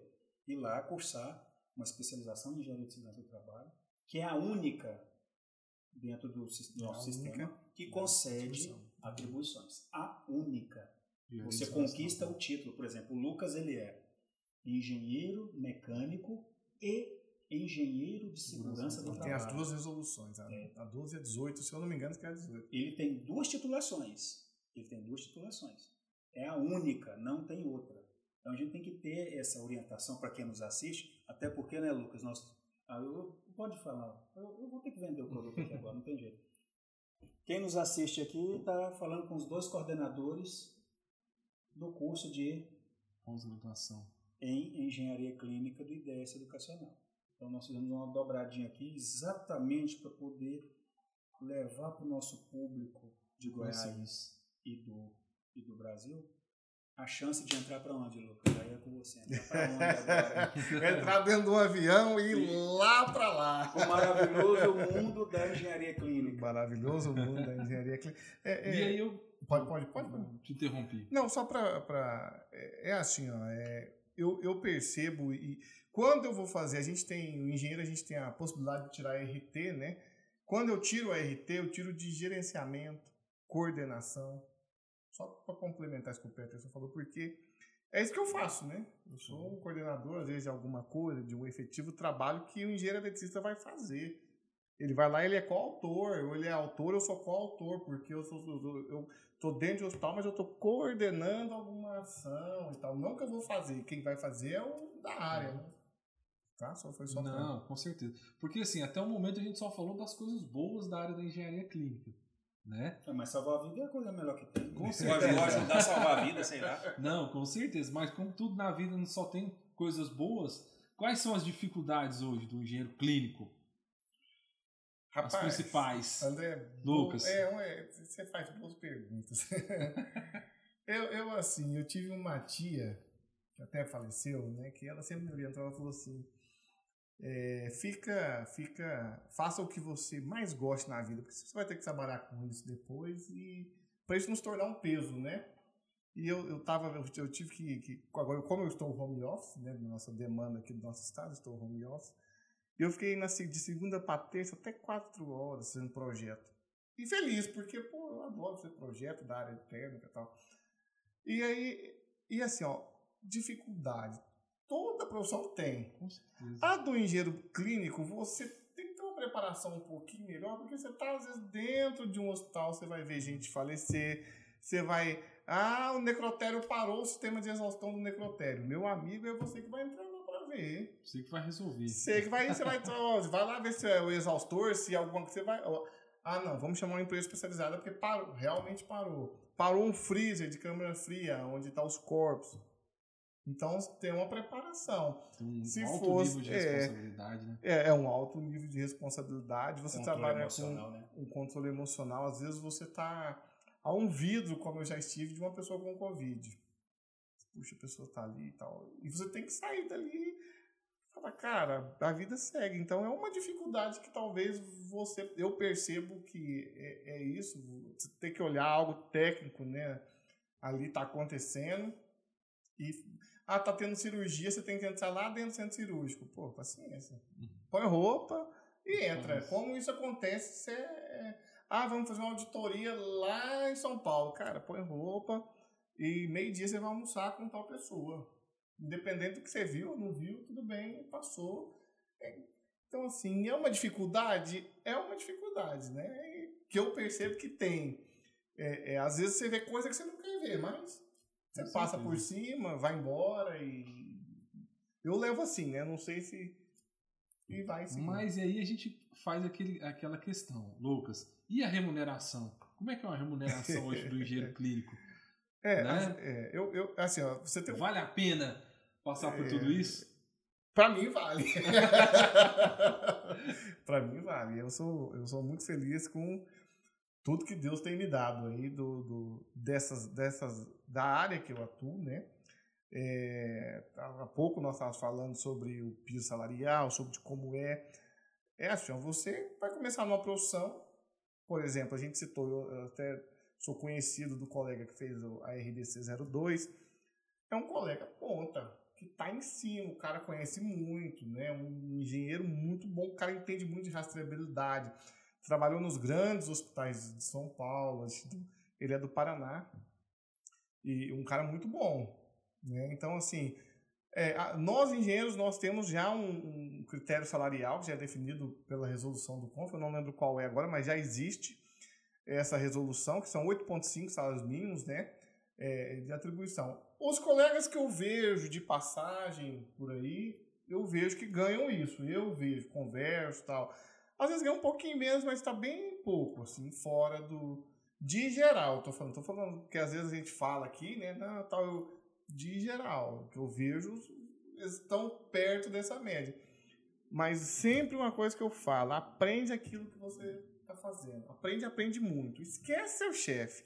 Vai aprendendo. Um dia seu chefe que vai precisar de você. Aí, quando isso che- chegar nesse patamar, você fala, cara, vamos sentar e vamos conversar. O poder de negociação. Porque o poder é, é sua hora, é seu tempo. Ninguém te toma conhecimento, nunca. Toma qualquer coisa. Conhecimento, não.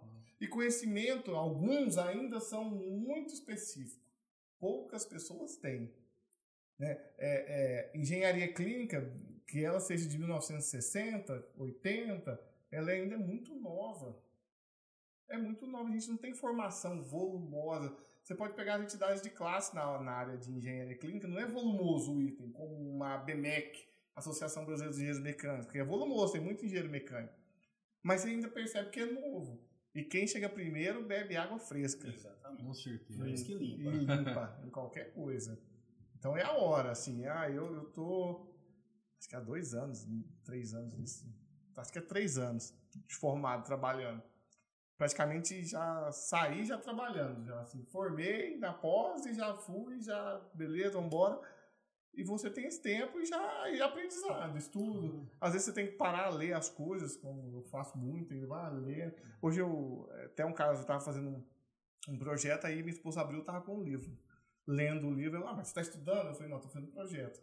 Mas tem que buscar, você tem que ter uma fonte ali que às vezes você, poxa, isso aqui eu tô com dúvida de como eu vou fazer. Tá ali no livro. A engenharia clínica até tem as RDCs. Como todas as profissões, né? Então, um ponto. É, né? você tem. As profissões exigem que você tenha uma dedicação, né? Um ponto você falou você assim da- da- das dificuldades, eu, imagino que é a principal delas é sempre enxergar engenheiros e engenheiras como um custo, uma despesa. É não enxergar que a- nós temos a, a disposição do mercado profissionais que têm uma capacidade é, intelectual de raciocínio para a solução de problemas da natureza que nós somos formados, rápida, certo? E que a rapidez, é igual o Lucas comentou num dado momento do no- do nosso podcast aqui, que a rapidez ela se reveste em quê? Em retorno no curto prazo de um investimento que foi feito. Vamos pegar o exemplo lá atrás da máquina de ressonância magnética, 10 milhões de reais para poder instalar e colocar em funcionamento. Essa máquina não pode ficar parada esperando, às vezes, uma troca de peça. Dependendo da situação, é interessante você já ter a peça de reposição ali disponível. E alguém treinado, porque o engenheiro clínico tem uma, uma, uma- entre outras vantagens, a- a- a- ele é preparado e capacitado para poder treinar equipes. A equipe de manutenção. Não só ele, porque às vezes ele não está lá ah, a tempo e a hora, ele tem uma, alguém pronto para poder dar suporte naquilo ali.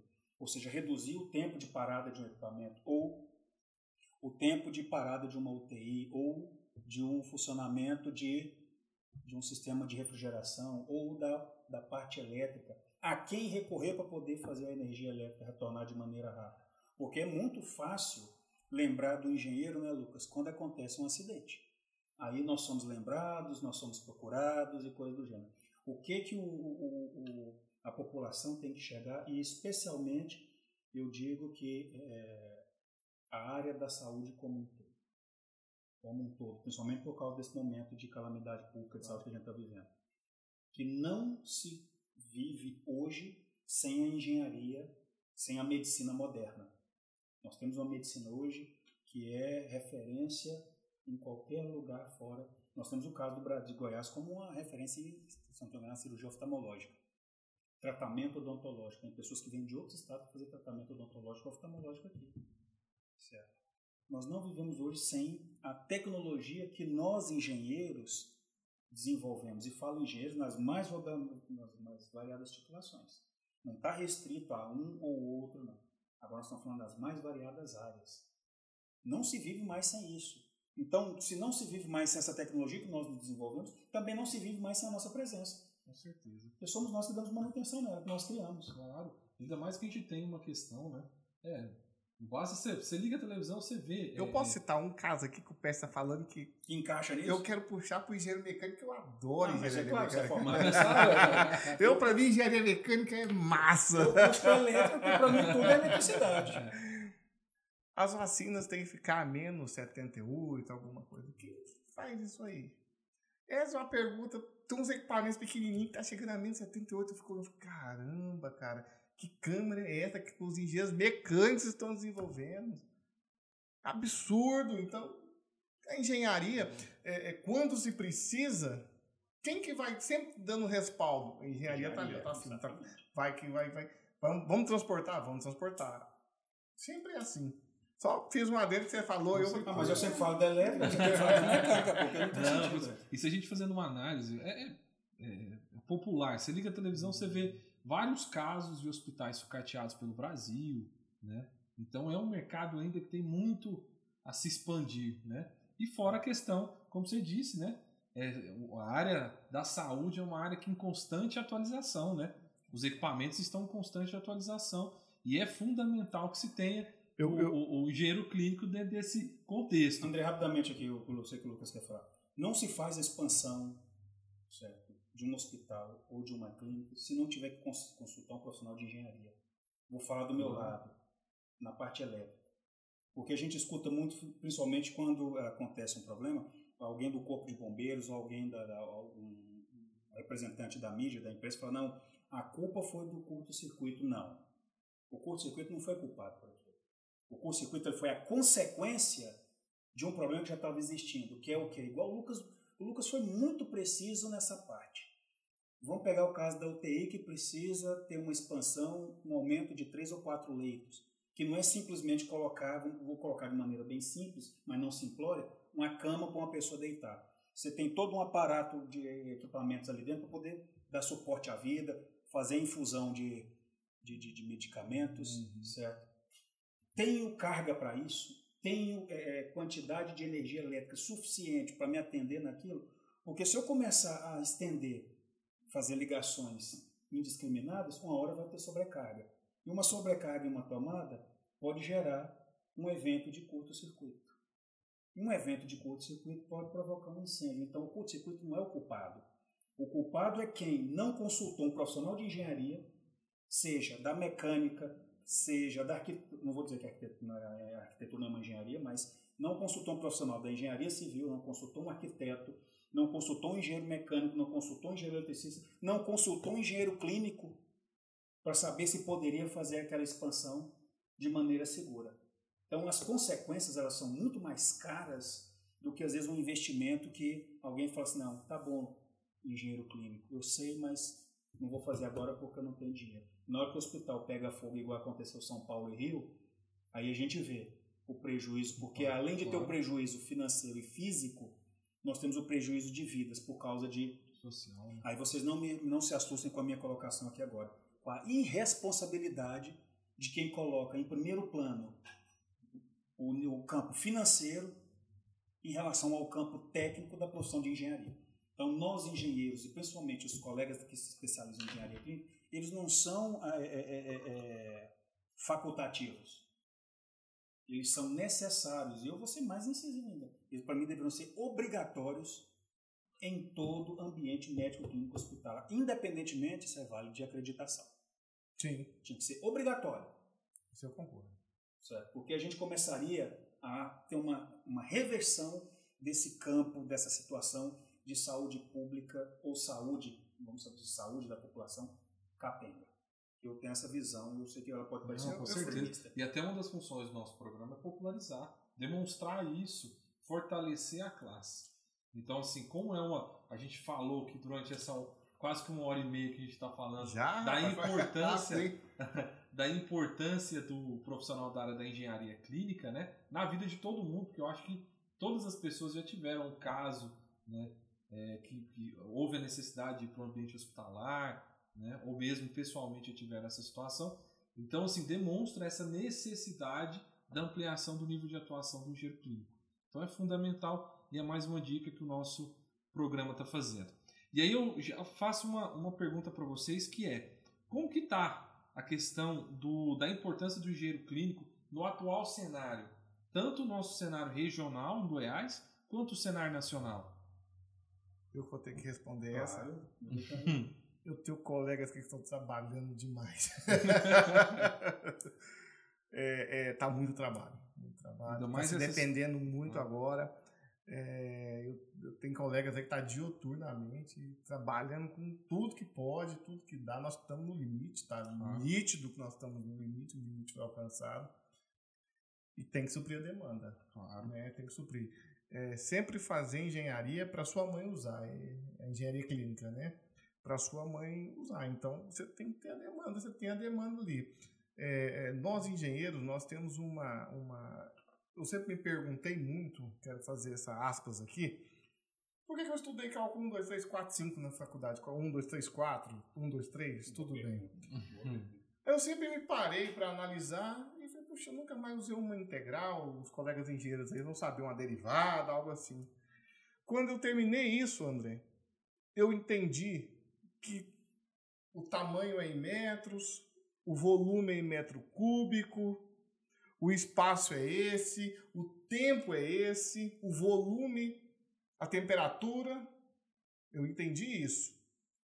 E correlato quando eu fiz engenharia clínica, eu entendi que as leis estão ali e que a modalidade mecânica, eletricista, civil, tem que cumprir aquela determinação, né? Porque lei é determinada.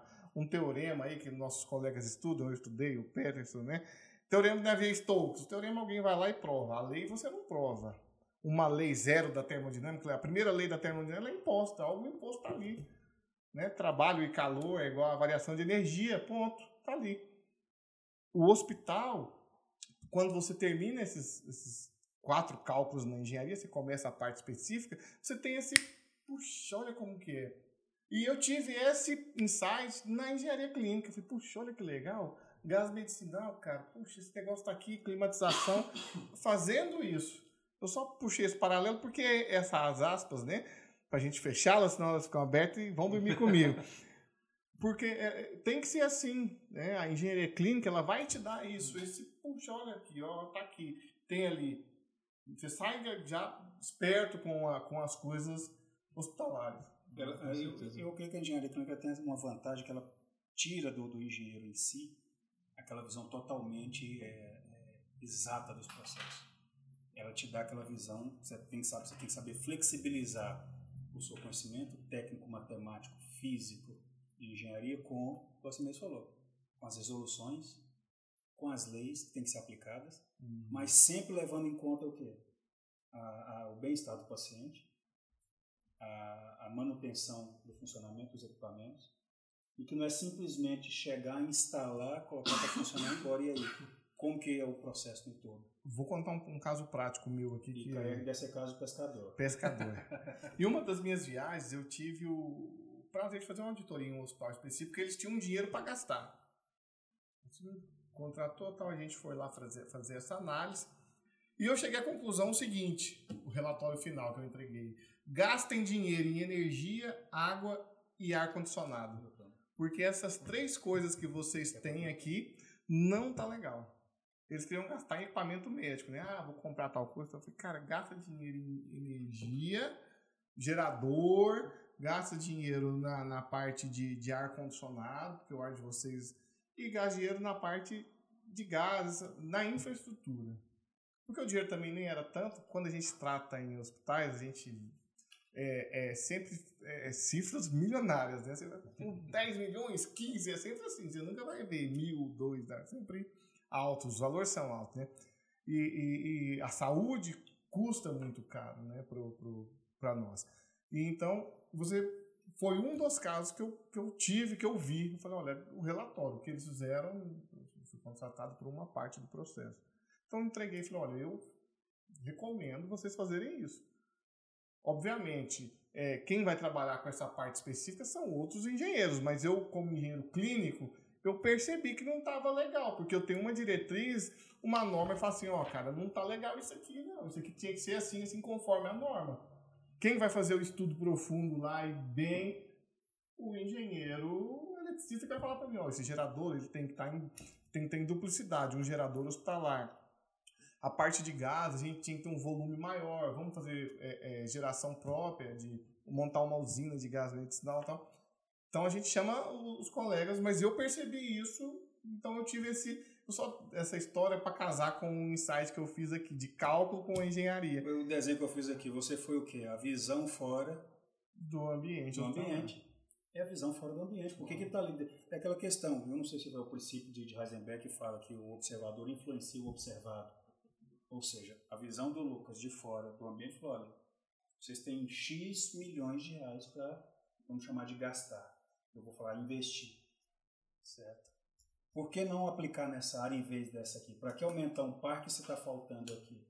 Ou seja, além disso, ele deu o que a gente pode chamar, ele, ele concedeu uma consultoria mesmo de uma maneira mais, mais menos, menos aprofundada financeira coisa que o engenheiro clínico tem que ter também. Tem que ter. Isso aí é. Ele tem que ter, ele tem que ter durante a sua, o seu curso de especialização em engenharia clínica a, a, a competência de que a gente chama de engenharia econômica ou de análise financeira de investimentos ou de aplicação de recursos.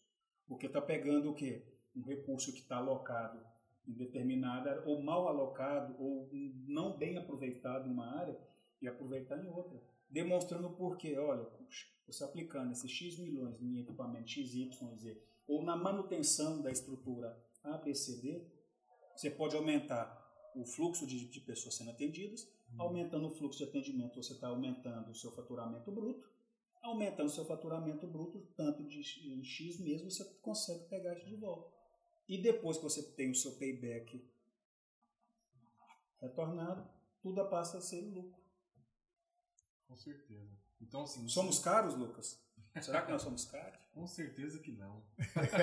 Ainda mais como você citou agora há pouco, que a área da saúde mexe com cifras milionárias, né? Milionárias. Não é por dinheiro. É milhões. Então, assim, o engenheiro clínico acaba sendo uma, né, um, um meio de se ter um retorno financeiro, pra, principalmente para as unidades de saúde. Se você pegar grandes hospitais é, lá de São Paulo, eu tenho um engenheiro é, da modalidade eletrônica dentro do centro cirúrgico. Uns grandes aí. O troço parou durante a cirurgia, o cara levanta, o cara tá sentado olhando. Ah, tá levando, que é igual anestesista. Não, às vezes é um cabo, às vezes é alguma coisa.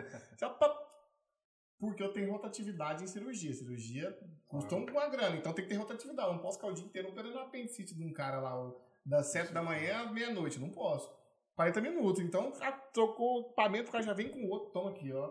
Ah, eu tô com um bisturi elétrico, por exemplo. Parou, o cara já tem outro, troca, já pega ali, não, tá, tá, isso aqui volta, já passa isso para outro. Então, se você pegar a rotatividade de grandes hospitais, cara, você tem um engenheiro eletrônico dentro do, do, do eletrônico, que trabalha com clínico, só eletrônico, fazer isso.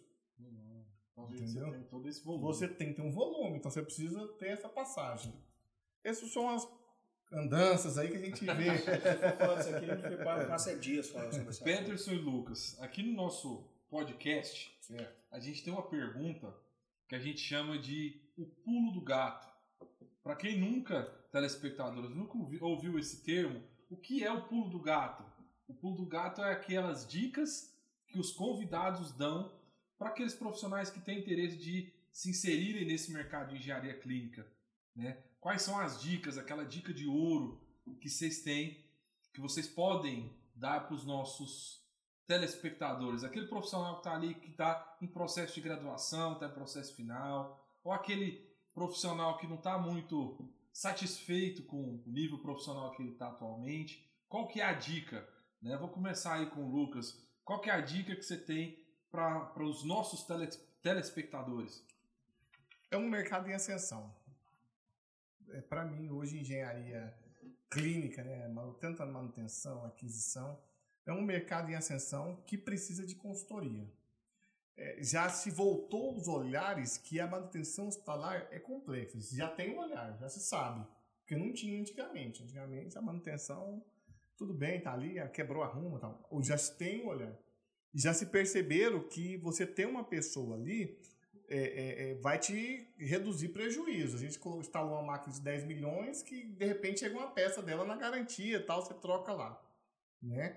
Então eu acredito assim, o pulo do gato hoje é a ascensão é, é, dessa carreira, dessa, dessa atribuição agora que, que os hospitais estão tendo, né, de, de atribuição talvez é, seja uma palavra errada, mas essa necessidade que os hospitais estão, estão, estão tendo, tá?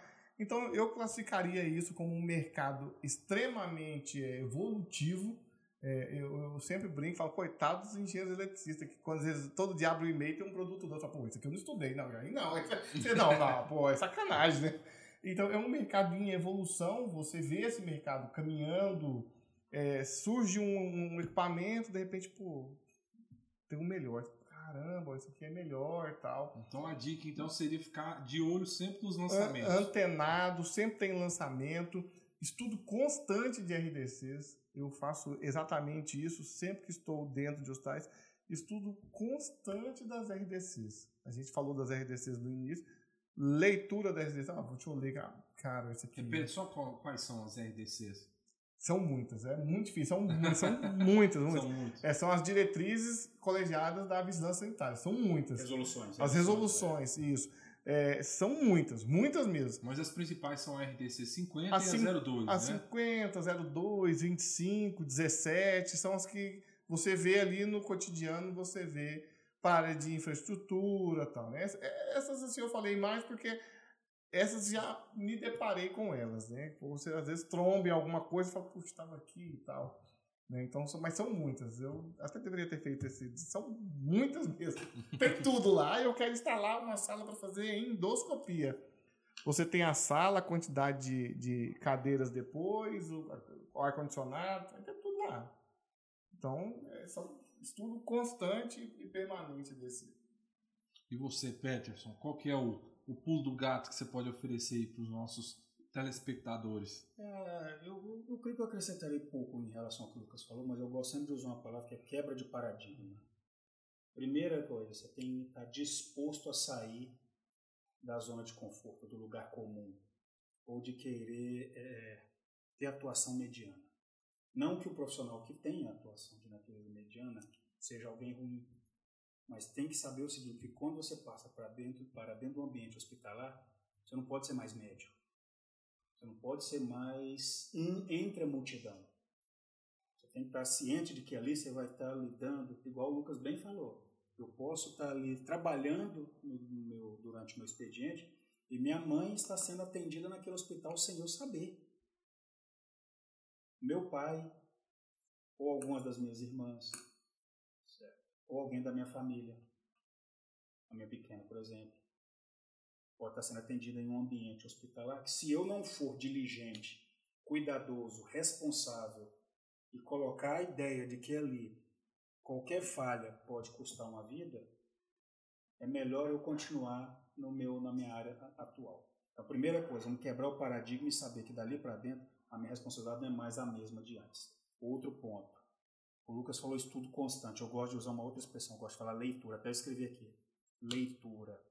Há um, um, um, uma lenda aí que engenheiro não é muito chegado à leitura. Gosta de questões mais, mais diretas. Lê as normas porque são obrigatórias. Porque gosta de chegar e resolver o problema e ser direto. Para atuar na área da saúde, na engenharia clínica, na biomédica, tem que ler, igual o Lucas bem falou. A elétrica é o seguinte, é lendo manuais e datasheet direto. Outro ponto. Não tem hora para trabalhar. Se você é daquele que gosta de trabalhar das 8 às 18, sugestão. Não enverede por essa área, porque dependendo do ambiente, né, Lucas? É, você pode pegar muita auditoria, essas coisas, mas se você focar dentro de hospitais é. Mas mesmo em auditoria, dependendo da situação, a auditoria pode ter horário para começar e não ter horário para terminar. terminar. Às vezes não tem mesmo. Não. Então é aquela questão, você não tem um horário fixo. Segundo ponto, você pode ser bem remunerado? Claro que pode. Porque tem uma frase que eu gosto muito de utilizar: nós não criamos a necessidade, nós a preenchemos. Nós não criamos a necessidade da existência da, da engenharia clínica, mas nós estamos preenchendo o mercado. Por quê? Se existe o desenvolvimento tecnológico, se nós engenheiros estudamos igual o Lucas falou, cálculo 1, 2 e 3, física 1, 2 e 3, equações diferenciais, cálculo numérico, o que mais? E aí, vai, e aí estatística. Vai, estatística, probabilidade. Aí muitas pessoas se perguntam, gente, para que, que eu estudo isso? Aonde eu vou usar isso na minha vida? Aí tem gente que xinga professor, aí tem algumas expressões que não pode utilizar porque é um podcast. Eu vou dar só um exemplo aqui, Lucas. Teve uma época da minha vida que eu trabalhei com telecomunicações, voltado especialmente para TV por assinatura. Eu nunca havia entendido o porquê a gente deveria estudar logaritmo no ensino médio. Em telecomunicações, o que deita e rola para você conseguir entender. Claro, tem todo um conjunto de teorias logaritmo. Se você não entender o logaritmo, você não precisa nem querer mexer com telecomunicações, você vai ter uma certa uma dificuldade grande para entender isso. Então, não existe dentro das ciências exatas ensinamento que não se derive para uma aplicação prática. E é essa que eu costumo dizer que é o pulo do gato. Você quer ser engenheiro? Não esteja preparado para tudo. Porque a nossa visão não é mais cartesiana, não é simplesmente no eixo XY. Passa a ser os XYZ e mais tudo que está em volta daquilo ali. Todo o contexto. Todo o contexto. E concluindo a minha fala nisso aqui, nós temos que analisar sempre o seguinte, eu gosto sempre de falar. A engenharia, certo, para ter sucesso, ela depende da economia. E a economia, ela depende da política. E não estou falando de política partidária, não. Estou falando de política a nível, vamos dizer, a política do ponto de vista de... Então, nós engenheiros dependemos do quê? De política. Se tem boas políticas de saúde, nós vamos ter mais demanda para trabalhar. Se não tem, a gente começa a ficar à mercê da situação. E a dica que a gente pode dar é: você sempre tem que ter uma visão micro né, do ambiente que você tem no dia a dia e a visão macro, né, que é a questão econômica, a questão política. Então, tudo isso é importantíssimo. E um ponto rapidinho aqui, André. Não pode ver estudo como despesa ou custo, né, Lucas? Isso aí. Não veja estudo, aperfeiçoamento, qualificação, capacitação como despesa ou custo. Então, quer entrar para o ambiente médico hospitalar? Especialização em engenharia clínica. E isso tem um custo, mas que certamente vai trazer um resultado financeiro. Um retorno financeiro. Um retorno né? financeiro. Né? Com certeza. Pessoal, como tudo que é bom passa rápido, né? Mais uma vez eu queria agradecer muito a participação de vocês. Foi um prazer aqui é, ter a participação de vocês no nosso podcast. Foi um tema extremamente relevante, né? E eu queria novamente pedir para vocês, telespectadores, que assistam todos os episódios do nosso podcast, porque a gente toma todo o cuidado para trazer sempre profissionais relevantes no mercado, abordar sempre temas atuais. E mais uma vez, para fortalecer o nosso projeto, é fundamental que vocês se inscrevam no canal, dê um like nesse vídeo, que marque o sininho de notificações para aumentar ainda mais. Né? O nosso objetivo é tornar esse podcast é, com a assiduidade de pelo menos três vezes por semana e é fundamental que tenha a participação de vocês. E queria falar muito sobre a questão do nosso espaço. Esse espaço é um espaço democrático. Então, quem de repente tiver interesse de estar participando do nosso podcast, vocês podem, telespectadores, a gente vai colocar sempre no nosso Instagram, que vai estar descrito aí no nosso vídeo, é, o nosso Instagram para vocês mandarem dicas de temas que vocês acham relevante. A gente vai estar sempre aberto às sugestões, tá? E aí, pessoal, quem quiser participar do nosso podcast, passa a mandar uma mensagem ali no nosso Instagram. Você profissional que tem um tema relevante, que tem algum projeto que, que, que acha que seja interessante aqui para o nosso canal, traga, vem participar aqui conosco, que vai ser de grande valia sua participação. E mais uma vez queria agradecer a vocês, Peterson, Lucas, pela participação, agradecer os nossos patrocinadores, né, que fazem com que esse projeto, é, que a gente consiga realizar esse projeto. Primeiro, a, a, o IDS Educacional, que sempre entra com patrocínio, né? Que sempre trata a gente bem aqui no nosso podcast, né? Sem dúvida. É, vocês não sabem o que tem aqui dentro dessas canecas, pessoal. Tem coisa muito boa. Todos É o os- chá. É o chá. Na minha tem água. né? É o chá das nossas canecas. Agradecer muito a Pineapple, a produtora Pineapple, que faz toda a parte operacional aqui do nosso E podcast. que não aparece, né? É, que não Fica aparece. Sempre dos bastidores. sempre nos bastidores, mas se não fosse eles, é, não estaria, não era possível que houvesse a realização aqui desse nosso podcast. E mais uma vez, obrigado a todos vocês, obrigado aos nossos telespectadores. Compartilhem com todo mundo, com seus familiares, com todo mundo, que a gente vai estar sempre trazendo temas atuais e dicas profissionais. Isso é fundamental, principalmente nesse momento que a gente está vivendo. Um merchandising rapidinho para Com encerrar. certeza. Lucas, nós que vender o produto. Até agora nós não falamos. Nós somos Uhum. coordenadores do quê? Eu vou deixar você. Eu posso falar? Claro, por favor. Eu sou suspeito. uma pós-engenharia clínica com cuidado assim, extremo em trazer. Eu, eu trouxe, assim, junto com o Peterson, profissionais. Podem me, co- me cobrar os, os próximos alunos aí, se não for isso que nós estamos falando. Nós selecionamos os melhores profissionais que eu conheço, pessoas que elaboraram RDCs, como a gente falou, que eu falei, a profissionais do, do, do- que já trabalharam no Albert e no- no, e por aí vai. São engenheiros que têm uma experiência danada. É, eu vou ministrar uma aula né, também lá, um dos módulos, que é da minha área, né, área da, da minha empresa de atuação. E vai ser um prazer, é, pelo menos o meu módulo, eu garanto que nós vamos trabalhar com a prática mesmo, vamos fazer o negócio e acontecer em grupo, mostrar um pouco do que eu já vivi aí, que tem um pouco de experiência nisso aí. você só no seu modo não pode ficar sossegado que a cobrança por parte desse outro coordenador aqui vai ser grande. Pessoal, vocês que estão nos assistindo de maneira muito rápida, Lucas Cevale e eu, Peterson Caparrosa, nós eh, somos os coordenadores da Engenharia Clínica do IDS Educacional. Fica aqui o convite para você, profissional de engenharia, que quer quebrar o paradigma, que quer mudar a sua área de atuação, que quer adentrar o ambiente médico hospitalar, conhecer ele por dentro e por fora, do ponto de vista eh, estrutural, elétrico, físico, mecânico, civil, eh, normativo, financeiro, de logística, de gestão de pessoas, de gestão financeira, a oportunidade é agora. Inscrevam-se, matriculem-se e venham fazer esse curso que, igual o Lucas bem colocou, eh, está com um corpo docente que foi selecionado com profissionais de referência Brasil, tanto dentro quanto fora do nosso estado de Goiás. Engenharia clínica e DS educacional, eu acredito que vocês não irão se arrepender. E se tiver algum problema, cobra do Lucas. Deixa comigo. Um abraço para vocês. Um abraço, pessoal. Abraço. Obrigado Boa a todos. noite a todos. Boa noite.